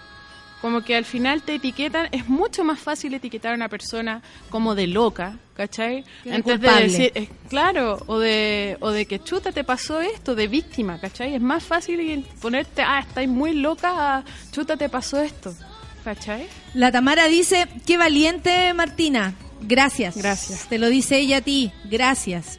Eh, mm, oye, estoy acá revisando, la gente te está escribiendo y mm, yo al menos agradezco muchísimo cuando las mujeres hacemos este... día pensé en eso también y, y lo agradecí aquí, a propósito de lo que está pasando en Estados Unidos con este productor, que estamos hablando del ambiente del cine, o sea, de algo súper acotado para lo que es el mundo entero. Claro. ¿Cachai? En cada trabajo puede haber una Martina que esté peleándose con un jefe o con una jefa narcisa, ¿cachai? Como tú lo de- describes. Claro. O alguien luchando con el acoso sexual de una jefa o un jefe, porque también al lucirlo del punto de vista solo que es hacia la mujer, dejamos afuera a todos los hombres que son acosados maltratados y no tienen cómo defenderse porque ay qué pena que te tocó como pato laguna no puedo creer que a ti te peguen Claro. es como si, amigo, un señor enorme puede ser agredido psicológica y, y físicamente igual. Claro. Entonces, como que uno uno no es porque tiene perso, no, a ti no, si tú ya aprendiste. Claro.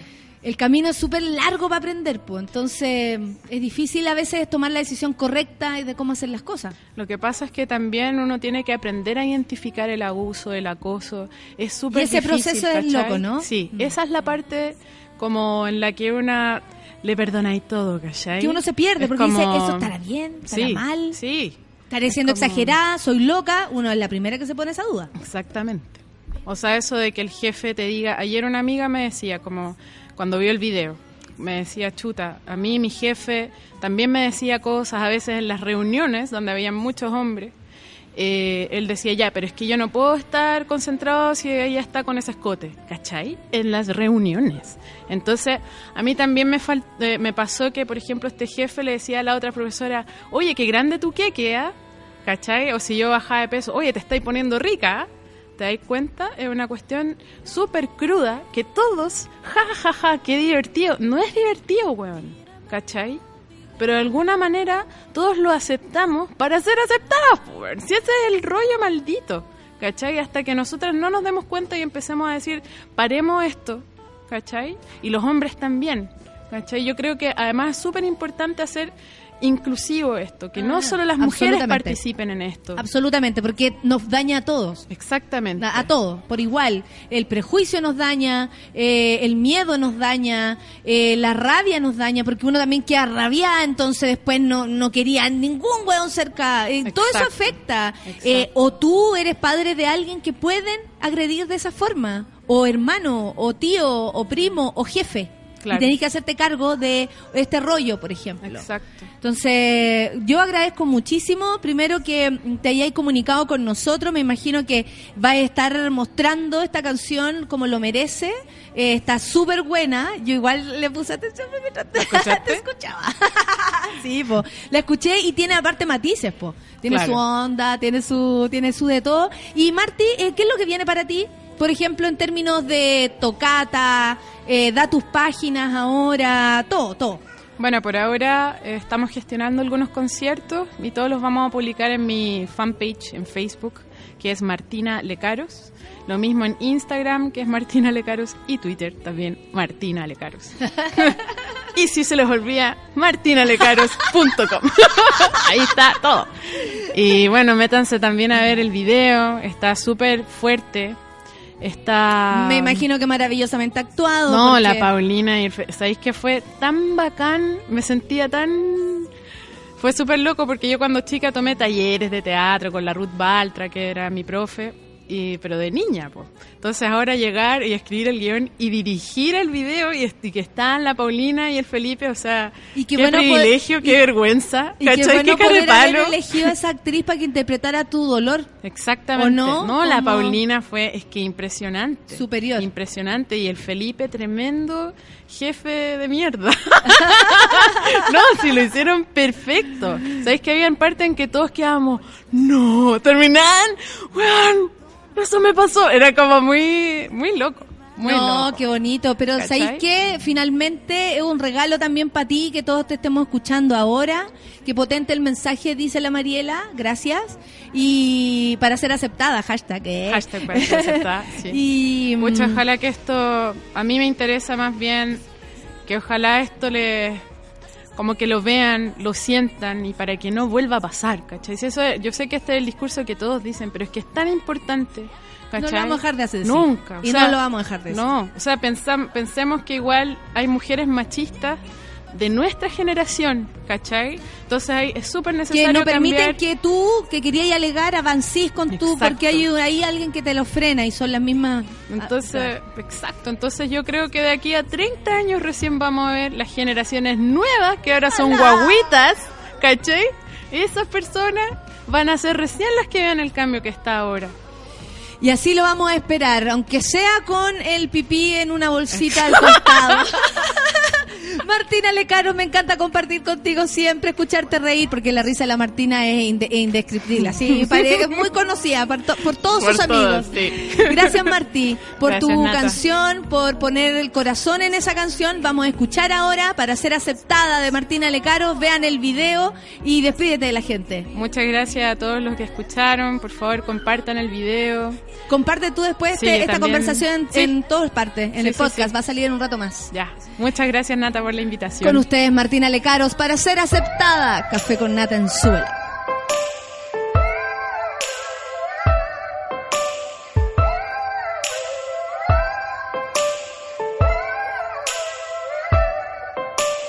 Para ser aceptada debes ser bien portada, mantenerte callada. Sonreír cada día, ser cordial, femenina, dulce y muy atractiva. Empastilla tu alma y maquilla las ganas de saltar por la ventana. A la moda vestirte, nunca mostrarte triste, las arrugas no se admiten. Deja de pensar,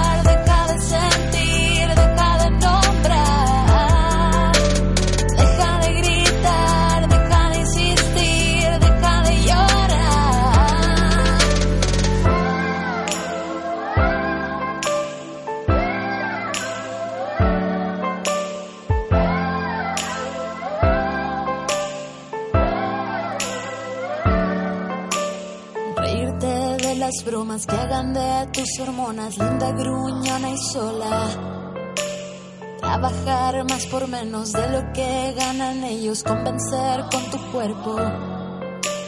Entender que el acoso de tu jefe y sus socios es normal en el negocio. Pisotear a las nuevas, destacar entre ellas, ser sensible no se aprueba. Deja de pensar, deja de sentir, de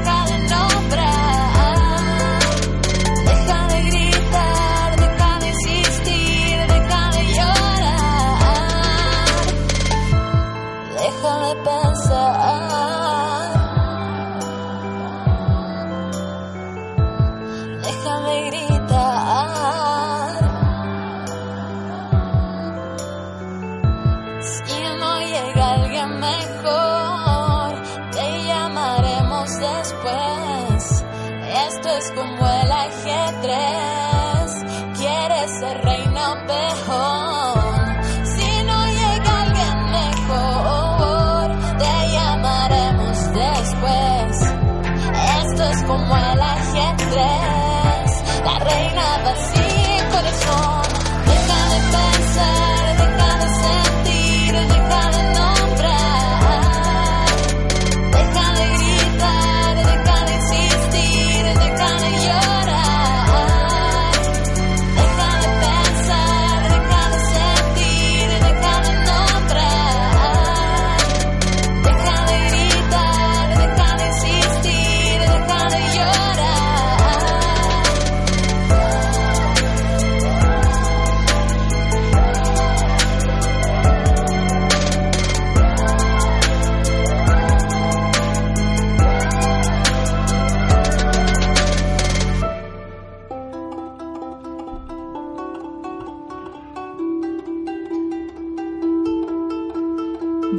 con 39 y eso que escuchan ahí de mujer a mujer todo está todo este está desde las 10 de la mañana en adelante. Estoy muy contenta. Qué, qué gusto tengo de estar con puras mujeres talentosas. Es que te escucho y yo siempre entro en esa cuando te escucho no como Contemplativa. como que me voy poquito el Me el- voy a lo el- profundo. ¿cómo estás Camila Moreno? Bien, ¿y tú? Natalia Bien. Valdebenito. tu nombre es mucho más cortito Sí. Eh, Tiene menos vocales. Mucho menos vocales. Oye, el, el- te vas a presentar en el Teatro Copulicán. Así es. ¿Qué fue- eh, ¿Cómo tomaron la decisión de presentarse en el Teatro Dijimos, Porque ¿por igual qué es no? una... ¿Por qué no? ¿Por qué no hacemos esta weá? ¿Ah? Y lo tomamos la decisión, pues. Fue una decisión impulsiva tomada de un momento para otro. No. No, obviamente eh, responde a, um, la necesidad de cerrar una etapa en grande y de presentar Pangea en todo su esplendor, eh, terminar de presentar lo que es Pangea, el concepto, el proyecto, eh, y tiene que ver con, bueno, también un poco cerrar este ciclo haciendo el show más grande de mi carrera. Nunca he estado, claro, en un- nunca he estado en un- una tocata mía con sola. eh, en un lugar, en un espacio que tenga tanta capacidad, ¿cachai? Y tan como histórico también, Sí, y toda la volada en un barrio histórico y todo. Sí. Eh, hablaste de Pangea, me llama mucho la atención que con, con un chico cochico, tan chico, con un, chico hijo y todo, eh, y lo digo porque en general es súper difícil, Ujú. eh, hay sacado otro disco cuando estuvimos hablando hace un tiempo de esto mismo que estamos escuchando ahora, y Pangea ya sea algo que viene. Sí, bueno, Pangea es un disco en vivo de canciones que ya existen, pero son reversiones de las canciones igual. Es trabajo igual. Eh, pues, no, obvio, obvio que es trabajo, pero es distinto generar algo de cero. Yo necesitaba... Panal y Mala Madre fueron discos que me, me removieron mucho a nivel, a nivel personal, autoral, y, mm, y también en mi vida privada, como que to- tocaron todas las esferas de mi vida, no solamente las laborales.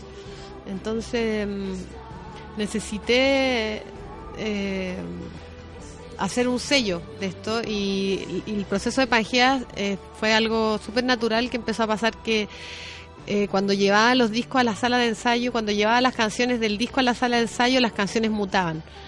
Eh, porque estas otras islas, que eran mis compañeros de banda, eh, traían otras ideas y, y yo las tomaba y las íbamos dirigiendo y, y se transformaron en, co- en cosas diferentes, iban mutando y también empezó, eh, se empezó a abrir la música a la improvisación, entonces se empezó a generar este universo nuevo y me vi en la necesidad de, de plasmarlo. Mucha gente me decía, oye, escucho el disco y después voy al concierto y es como otra música, ¿cachai?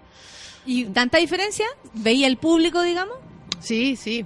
Hay, hay una energía, bueno, aparte... Es, es distinto. Es distinto Es por la energía, pero también hay eh, claras reversiones. No sé, pues ponte tú bailas en los polos, tiene es como otra otra canción, tiene un, es, es una canción gigante ahora y en el disco una canción súper corta, súper chiquitita. Eh, ese es un ejemplo, no sé, bueno, ahora con los, los dos singles que hemos sacado con Pidá y Esta Noche Nunca también pasa un poco eso, las canciones se transforman en otra cosa, en- hay otro sentimiento. eh, y Pangea tiene ese, esa parte que es como la, la pata concreta, que no solamente tiene que ver con los músicos, sino que también todos los que han, han influido en este proyecto, que es un proyecto solista, pero realmente eh, se ha transformado en un proyecto colectivo. Y Pangea tiene que ver con lo colectivo. Y tiene que ver con los productores, con los iluminadores, con los sonidistas, con todos los que porque yo Que dejo aportan con sus ideas. Claro, yo dejo, a, a mí me gusta harto eh, y he logrado eh, cons- consolidar, eh, hemos logrado consolidar un equipo súper eh, súper potente eh, que es capaz de tener autonomía, que no, no todo ahora recae en mí y eso ha sido súper súper eh, aliviador y ha sido eh, una profesionalización que me tiene súper tranquila también. Puedo descansar en mi equipo, ¿cachai? Y eso antes nunca me había pasado. Entonces estoy con, con- con un equipo al cual admiro mucho, al cual respeto mucho, eh, del cual me nutro también muchísimo a nivel creativo. Entonces estoy súper contenta con eso. Y, y eso es lo que vamos a mostrar en el Teatro Caupolicán en todo, su, en todo su esplendor, más la pata fantasiosa de Pangea que viene de mi infancia, donde yo crecí en este universo de Pangea con historias. ¿Qué es Pangea? Pangea es el supercontinente que existía ¿Ya? antes de... Es que te lo pregunto porque vine, Sí, no a- vine al, al programa, al diario nocturno, y me encontré que tú eras un personaje, que Sí. tus mundos llegaban acá, entonces por eso te pregunté así como, ¿qué es Pangea? Porque yo Es sé que que, vaya a salir eso, con un sí. mundo nuevo y Sí. quiero que lo cuentes acá. Sí, estamos generando un bestiario, una flora, estamos generando todo un uni- el universo de Pangea a nivel visual, estético. Estamos generando unos monstruitos eh, que tienen relaciones entre ellos de amistad, de, eh, relaciones parentales, bueno, de, un distinto... Una historia. Una y historia. Que, que, que sirve mucho. De pronto el público no conoce en general, así en contundencia, la historia, pero para quienes estamos entregando la historia, es súper importante hacerla, como el Claro. tridimensional, digamos. Que sienten todos que estamos haciendo y construyendo para que el público se lleve esta imagen Exacto. para su casa. Bueno, mi viejo cuando yo era chica me contaba cuentos eh, del dinosaurio Remy que perdía a su, ma- a su madre en la cuando cuando Pangea se separa en dos, en Gondwana y en Eurasia. Entonces, un poco basado en la película Pie Pequeño, ¿no? Entonces yo me cre- crecí con este imaginario de Pangea, Pangea, Pangea, y pasaban distintas historias, cosas que son inverosímiles, como que había un niño ma- mapuche en Pangea. la historia de tu papá. Sí, cosas como que co- cosas que pueden ocurrir eh, en, el mundo de la fantasía que no tienen no tienen leyes. No tiene lógica. Claro, no tienen lógica ni, ra- ni, ni racionalismo y ese es el mundo que a mí más me, me está interesando. Estamos haciendo un cortometraje con eso. Sí, sí, eso también te iba a preguntar, que, que Mm. la necesidad de, de llevar este mundo a, a todos los planos, eso porque yo sé que tú eres súper apegada a la música. ¿Qué está pasando con lo audiovisual? Ese es como tu nueva... No, no sé si es tan nuevo. Yo siempre he tenido, bueno, por, por influencia de mi viejo, yo creo que a mí me encanta el cine. Y cuando chica eh, estuve grabando un cortometraje que nunca llegué a editar. Era un cortometraje rarísimo. Lo grabé con una amiga, fuimos a, a Constitución, a Talca, y lo grabamos en ese tren que todavía queda, que, que tiene como boletos de cartón. Eh, nada, bueno. Eh, siempre he estado relacionada al mundo audiovisual y de hecho cuando entré a estudiar música pensé que quería hacer música para cine. Y he hecho música para documentales, he hecho músicas para series de televisión. Y, y es que no es raro que lo digáis porque tu música es muy de atmósfera, po. Sí, sí, me- Entonces tiene que ver con las imágenes, Claro. sin duda. Sí, me encanta eso, me, me encanta lo que no, lo- todo lo que no tiene que ver con la música que circunda la música, que es la sensación que te da la música, ¿no? Como esa, ese paisaje que te abre. Sí, eso me y que es tan personal, o sea, porque tú querías transmitir una cosa y yo me imagino otro color y lo, y lo invento y finalmente uno, eh, el público termina terminando esto. O sea, sí, eh, siempre. Lo termina, es sin como, el público no existiría. como decir un chiste y que tú lo entiendes de un modo y es como, usted lo hizo, no yo. Es lo mismo, es lo mismo. Bueno, Cada bueno. uno tiene su forma de, de proyectar lo que escucha. Claro, ¿Cachai? sí, y, y, y tú, porque eso te iba a preguntar, como cuáles las temáticas que están dando vuelta, ¿te afecta lo que pasa afuera en tu mundo imaginario? Sí, obvio, obvio, obvio que sí. Porque eso, O sea- eh, lo que tú me contáis es como, eh, está dentro de una, como dentro de, de una plataforma así, claro, imaginaria, onírica, pero la realidad es súper cero onírica, cero bonita, uno abre el computador y se encuentra con pura. Sí, pero y tú esa es eres la ra- crítica esa- también, entonces me pregunto cómo Camila eh, hace que esas dos cosas se, se es que creo o que se separen. ese, ese, ese es el error de- del, del siglo XX y XXI, como haber perdido esa conexión eh, eh, en, la, en el habitar de la fantasía. Y de la fantasía, no como tomándolo como algo infantil, o, No, no, no, no. sino que como un Como algo eterno. como algo eterno y como algo que existe tan, tan válidamente como esta mesa y, y este micrófono, ¿cachai? Entonces, nosotros hemos, nosotros somos los responsables de haber creado una realidad tan aburrida y tan concreta y tan pesada, tan pesante. Eh, y nosotros somos responsables de poder volver eh, a, a traer la magia por, por, por, por falta de una mejor palabra a, a esta a este plano de realidad, ¿cachai? Entonces estamos demasiado apegados. Yo siempre, eh, bueno, mala madre se trata harto de eso, de, de, de- de la, del sobre, del hiperamor. Es una crítica al hiperamor, al Ese racionalismo. amor. Al, al amor al racionalismo, al amor a la, a, lo- a la parte masculina, no, no refiriéndome a los hombres, sino que a la parte masculina de la vida, a la parte visible. Eh, y mala madre es toda la parte invisible, femenina, oculta, salvaje, violenta, en el mejor sentido de la palabra violenta. Eh, y es todo lo que es- para mí energéticamente es todo lo que se ha venido intentando solapar y asesinar a través del cuerpo de la mujer, ¿cachai? Pero es una energía la, la que a la cual se le teme tanto.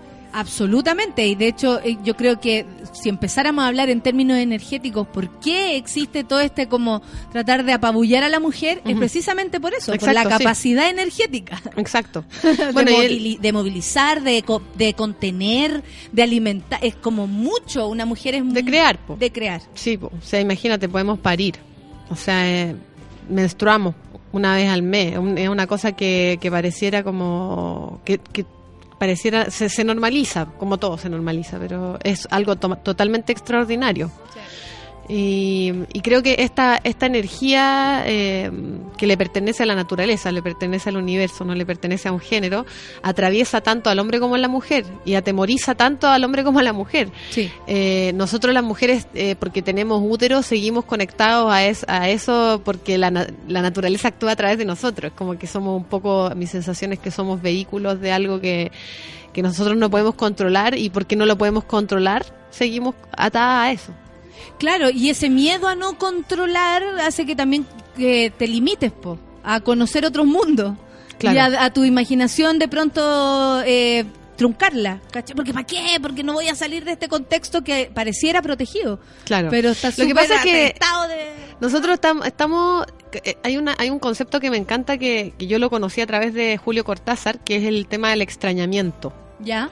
que es como qué weá tan rara que nosotros tengamos manos, que tengamos un cuerpo, que existan paredes, que exista Que nos aire. guste la comida. Yo ayer me fui en esa volada con la comida. Veía a todos comer con tanto placer y decía, Qué el raro. gusto. ¿Cuándo, ¿A quién habrá descubierto esto de "Uf, qué rico, qué rico? Como desde el camino, no sé, como eso mismo que estás diciendo tú, esas capacidades que para nosotros nos parece todo normal, pero el extrañarlo, o sea, extrañamiento de Ujú. que extraño, claro, entiendo. Eh, Y, y en el extrañamiento uno, uno, uno eh, se va dando cuenta de que en verdad estamos todos viviendo en un, en un tremendo misterio y que nadie sabe nada de nada.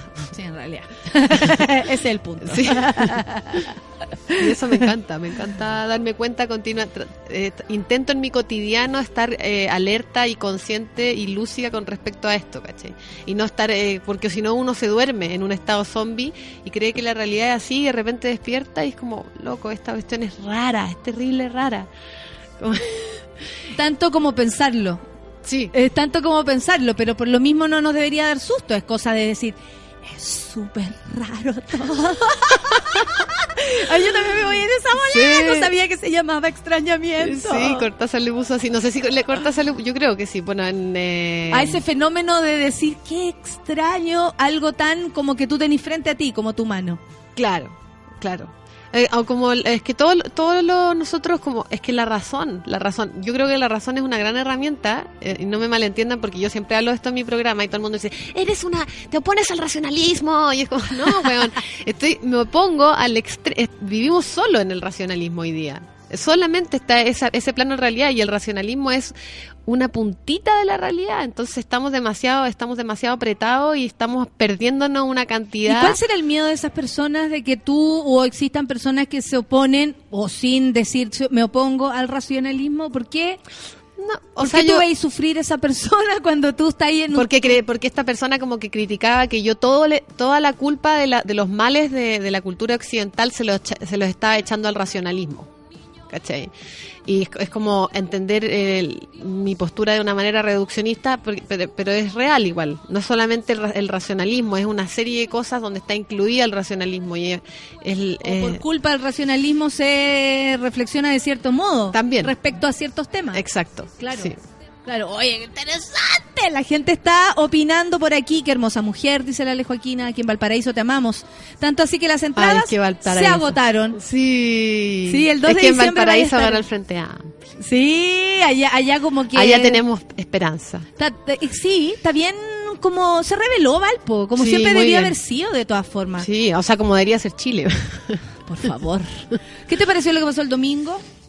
Pucha, súper emocionante, nunca me Eso lo es muy racional. Hablemos de algo bien racional. Para No, que pero eso yo creo que, bueno, el otro día... este, Onírico igual un poco. Sí, todo el rato, todo el rato, nadie se lo esperaba. Nadie, nadie. El otro día hablaba con la, con la Camila Vallejo y le decía que nadie, nadie se plantea el tema de que la falta de espiritualidad que tiene la política, o la falta de, de conversación espiritual, porque la espiritualidad está llevada a un plano muy como así, la... la, la- No, y eso mismo que la ideología se haya puesto como algo negativo, en vez de que es lo que nos moviliza.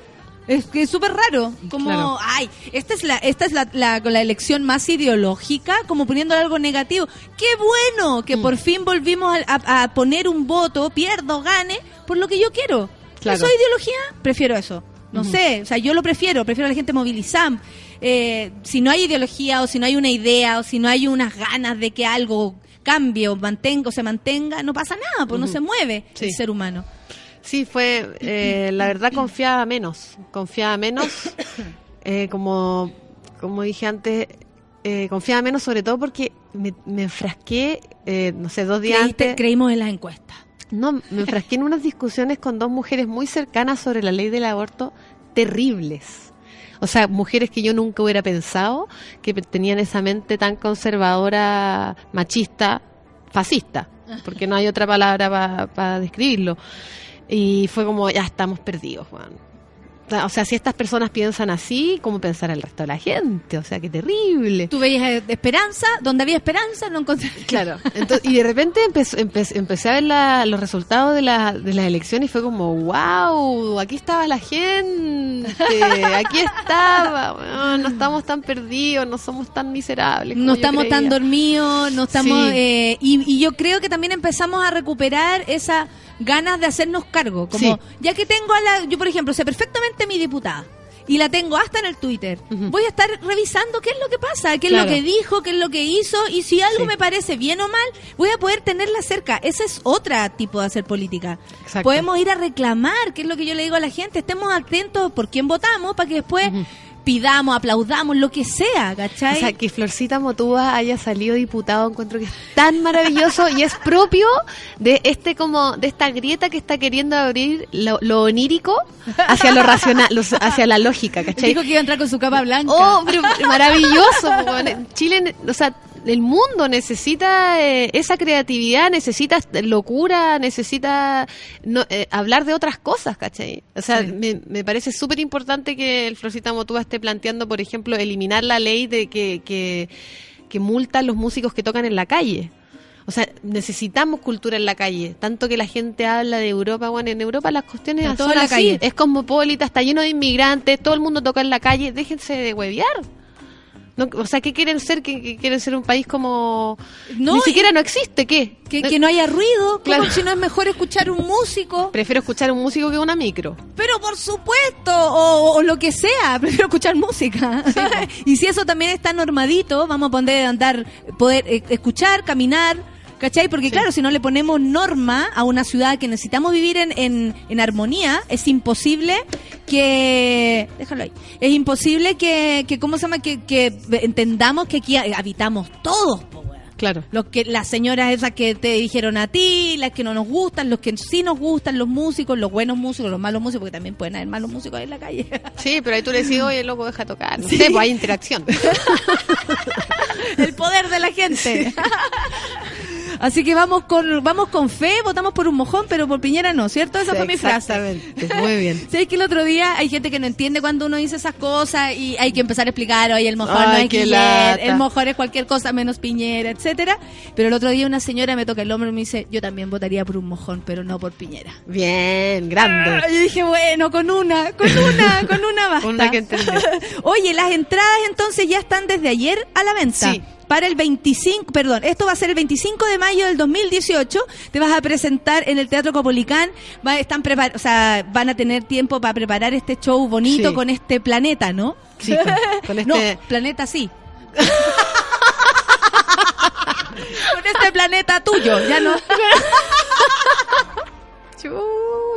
Oye, pero si no se puede hablar en este país. Oiga. Hable, diga lo que quiera, mijita. No, pero que uno Eh, habla y se caga, se caga gente, es como sí, terrible. Eh, Van a tener todo el tiempo para este continente, pongamos- este continente. este supercontinente. Inventado por ti. Sí. O sea, Pangea existe. Bueno, algo, algo Sí. muy bonito que me pasó también que con esto que venía de niña de Pangea y la fantasía que y los cuentos que me había contado mi viejo, de- me empecé a leer después, hace poco, un libro de la Patti Smith y caché que había sido parte de una cuestión que se llama el Club de la Deriva Continental. Y ya, y era un club medio anónimo y las llamaban y les ponían número, bueno, toda una bola. Y ella le mandó eh, una petición al hijo de Alfred Wegener, que era un geólogo alemán. Eh, le mandó una carta diciéndole quiero fotografiar las botas de, de tu padre, no sé si era el nieto o el hijo. Y bueno, la cuestión es que le, la hacen parte de este club y, ella empieza a hablar en el libro sobre este personaje que es Alfred Wegener. Entonces yo digo, ¿quién chucha es este weón? Y empiezo a googlear y cacho que Alfred Wegener es la persona que acuña en el mundo la palabra, el concepto de Pangea. ¿Cachai? Y fue como, oh, qué, qué heavy, me encanta cuando todo empieza a estar así conectado porque estoy eh, muy fuerte en el proceso de Pangea y empiezo a leer a Patti Smith, que me encanta, me encanta su literatura, me encanta su música, su poesía, la encuentro increíble, es es súper referente para mí. Y me, me encuentro con Alfred Wegener, que hacía Pangea, es una cuestión así increíble, ¿cachai? De ahí estoy- Patti te hizo tu... Te hizo Patti me un- dijo, pasad, pasad Sí, por estos dominios. Patti te hizo un cariñito. Sí. Son bonitas esas cosas Sí, que me ocurren. Oye, eh, eh, por lo pronto, ¿te vas a presentar en algún lugar? ¿Te podemos ver antes de mayo? En Santiago no. Ya, ¿vas a estar dando vueltas? Solamente eh, en Santiago voy a estar en la cumbre del rock y luego eh, lo que viene ahora es Valparaíso con un doblete a las 5 y a las 7 Eso, perfecto. en el Teatro Conde. El 2 de diciembre. El 3 de El diciembre. 3 de domingo. diciembre. Domingo. do- Domingo, ya, perfecto. Sí, domingo que ya no es tan fomingo. Eh, y luego vienen distintas tocatas alrededor de Chile. Eh, también voy a estar en el homenaje a Violeta Parra el 8 de diciembre eh, en el Teatro Municipal. Mínimo, Y así. hija. Mínimo que ahí se encuentre usted. Mínima. Mínimo. Oye, nos quedamos sin hablar a propósito del acoso sexual y no, todas esas pero cosas. háblame, po. ¿Cómo es la cuestión aquí? ¿Querés Esta- comentar algo de aquello? vaya- Es que hay personas que de verdad me hacen como yo prefiero pasar y cosas. No, entonces ¿cuándo, yo necesito tu ¿cuándo mirada. yo he pasado? ¿Cuándo yo he pasado, Nata? Por eso quise decirlo aunque sean las 11 y me voy a aprovechar que el jefe está ahí. Ya. que me están diciendo, ya basta. ¿Pero qué, me quieres, Pero, qué quieres saber? ¿Cómo, ¿Cómo te afecta a ti como música? Esto, porque, y lo digo así, como a ti, porque a nosotros nos afecta como mujer, como un montón de cosas, pero compañeros hablando, compañeros acusados, compañeros defendiéndose, entre todos tratando de hacer ahí lo mejor que pueden, unos dan explicación, al final es peor. es como, Sí. ¿qué, qué, qué opinión tenés tú? Y a mí me parece que tu opinión, por lo menos para mí, es súper válida porque tú tenías un, un discurso anticipado a esto. Ajá. No es de hoy, Desde ¿cachai? No es como, ay, bueno, yo estuve pensando que hoy día, creo. La Camila viene hace rato reflexionando sobre esto. De hecho, creo que lo habríamos hablado acá antes Sí, de que sí. todo explotara. Entonces, Claro. ¿Qué opinas tú? Pucha, es que me cuesta como separar mi, mi ser músico de mi ser mujer. No, no. A mí también de comediante mujer. Obvio, sí. Primero lo no conozco a ninguno de los chicos, la- el único que conocía porque toqué un par de veces con él en Altitime y siempre lo encontré un hueón medio perturbado. Eh, encuentro que ha, ha habido mu- muchos muchos eh, erróneos eh, hablando sobre esto, como mucha confusión. Creo que hay, hay cosas súper fundamentales que son simples, que es primero siempre, siempre creerle a las víctimas y siempre creer, eh, sie- siempre hay que partir de- desde ahí. Para, para lo para que cualquier sea. cosa, ¿no? Para lo que es sea. muy raro plantearse y- en el cuestionar el cuestionar a la víctima por qué no estamos cuestionando al abusador es raro es eh, es poco natural es medio enfermizo De eh, hecho, todo se transforma, o sea, todo se, se enfoca en la víctima y al acosador o, o- o al, o al victimario lo olvidamos en esta Sí. discusión. sí exacto y bueno en general se cuestiona a la mujer como y, si es loca y si está mintiendo y la oh yo encuentro tan parte parte de toda esta de toda esta maquinaria de tratar de, invisibilizar de invisibilizar todo el tiempo no es cierto y de aplastar. Eh, y creo que es súper heavy porque también todos los casos que he leído, de, sobre todo lo que escribió la Javiera Tapia, eh, son súper eh, de las sutilezas, ¿no es cierto? Y eso es súper, es- me parece súper interesante porque las sutilezas en las relaciones están sumamente normalizadas también. Entonces, eh, cuando, por ejemplo, a mí me pasa, me ha pasado muchas veces, por ejemplo, que una de las razones por las que no me gusta sacarme fotos con los fans es porque viene el- un weón y me agarra la cintura como de una manera rara. ¿Me entendís? no como que tú, que tú me siento incómoda, como porque me aprieta un poquito demasiado fuerte.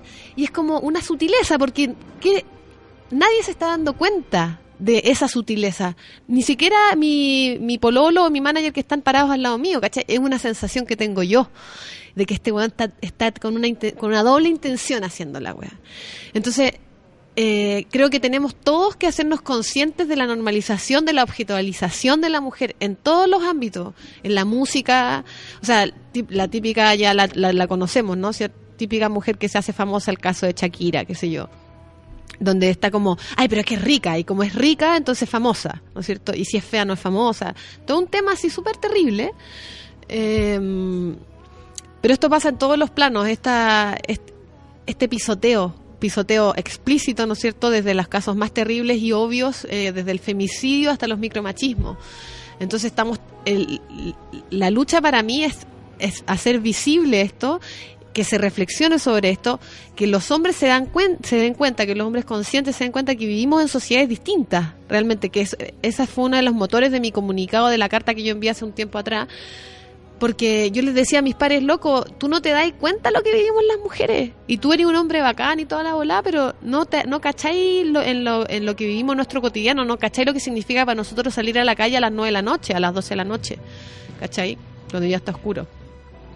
Entonces, bueno, esto es, es una, es una discusión que tiene muchas capas, que tiene que tiene mucha mucho que mucho que, de, hay hay que hay que hablar mucho de esto. Yo encuentro que está súper bien que se pregunte y que se hable en todos los programas. Eh, encuentro súper estúpido pensar como, ay, es que hay que esperar que la, que la justicia diga si fue verdad o de qué pasó. Que era, ay, weón, por favor. La justicia chilena, la justicia chilena, ¿se acuerdan? Ustedes no sé si tienen memoria. La justicia chilena de la dictadura, la justicia chilena donde están los detenidos desaparecidos, nadie sabe, par- partamos de ahí. o sea, no, no, no existe para mí la justicia en Chile. La justicia chilena que no ha sido capaz de resolver problemas concretos Claro. eh, va a resolver un problema de una mujer en una población, en una casa acotada. Exacto, no, no. Entonces, lamentablemente tenemos que todos hacernos conscientes de esto y no esperar a las instituciones que a que, a que acudan a nuestro a nuestro Y, y es, y es esa eh, la forma en que hemos tenido que hacerlo. La funa, Sí. eh, quienes eh, visualizamos esto de la ma- manera así ya majadera, pero necesaria. Y, y bacán que tú también eh, te tomes el micrófono para decirlo. Esto es como un bonus, pero estoy feliz. Sí, y es importante también decir que algo que he venido reflexionando mucho y que he tratado de poner en la palestra es como, loco, el feminismo es algo que beneficia a la sociedad, no solo a la mujer. Esto es algo que beneficiará a los hombres, que beneficiar- be- beneficiará a las mujeres para poder empezar a establecer relaciones sanas y para poder crecer todos juntos, porque el feminismo, o sea, el machismo también eh, también afecta al hombre. El patriarcado también hace que el, el hombre también es víctima del sistema y la sociedad que hemos creado. Que es una mierda, ¿no es cierto? Y que Absolutamente. eh, en muchos en muchos casos te te niega la, ver- la- el verdadero la verdadera sexualidad, el verdadero erotismo. ¿No? Entonces la- eh, las personas salen con un erotismo, con una sexualidad totalmente distorsionada. al y mundo. desconocida para la misma persona, como que ni siquiera eh, conocen su propia forma de vivir su sexualidad y erotismo por tanta presión extra y, y- y externa. Hay una, hay una mujer muy, que no me- no- en este momento no me acuerdo el nombre, soy mala con los nombres, pero habla de, de que los hombres también sufren el, el- el tema del, del mandato de masculinidad. ¿Cachai? Entonces, eh, esto es no es hombres contra mujeres, es vamos todos juntos a mejorar esta weá que está mal. ¿No es cierto? Está pésimo y tenemos que ponerlo en la palestra y tiene que haber igualdad de derechos y deberes entre hombres y mujeres y los hombres tienen que salir a- también con nosotras, ¿no es cierto? Es la invitación que yo hice también en esa carta, tienen que salir con nosotras a luchar por esto. O si no, no, no va a tener ningún sentido y, y- y se va a transformar en una trinchera, como muchas veces se transforma. ¿cachai? Exactamente. Y aparte que las mujeres tenemos otra forma de hacer las cosas, así que esto se va a hacer igual y bien, más encima. Y mejor. Y mejor. Así hemos terminado esta sección muy feminista del día. Camila, Camila Moreno, muchas gracias por estar aquí. Gracias Nos pasamos los minutos, pero vaya que valió la pena por escucharte, para aprender también. Y a recordarles a todos que el 25 de mayo falta, pero las entradas ya se empezaron a vender para se están el agotando. Eh, para el show de teatro como publicaban, por supuesto. Y además, eh, esta noche o nunca, el nuevo single con Jepe. Eso Así. también lo vamos a escuchar, ¿cierto? Muy bien. Muchas gracias, Camila. Gracias a ti, Nata, por te todo, pasaste. Por todo. Gracias a ti. Por todes. Un besito. Un pichi especial, un pichi especial. Un pichi especial. Eso, café con nata, que lo pasen bien, amigos. Buen fin de chau.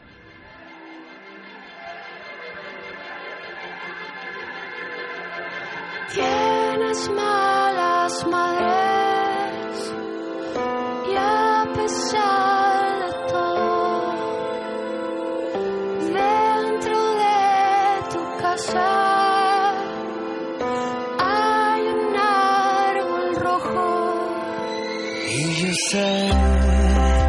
Lloras cuando bailas y sé bien que te cerré los ojos.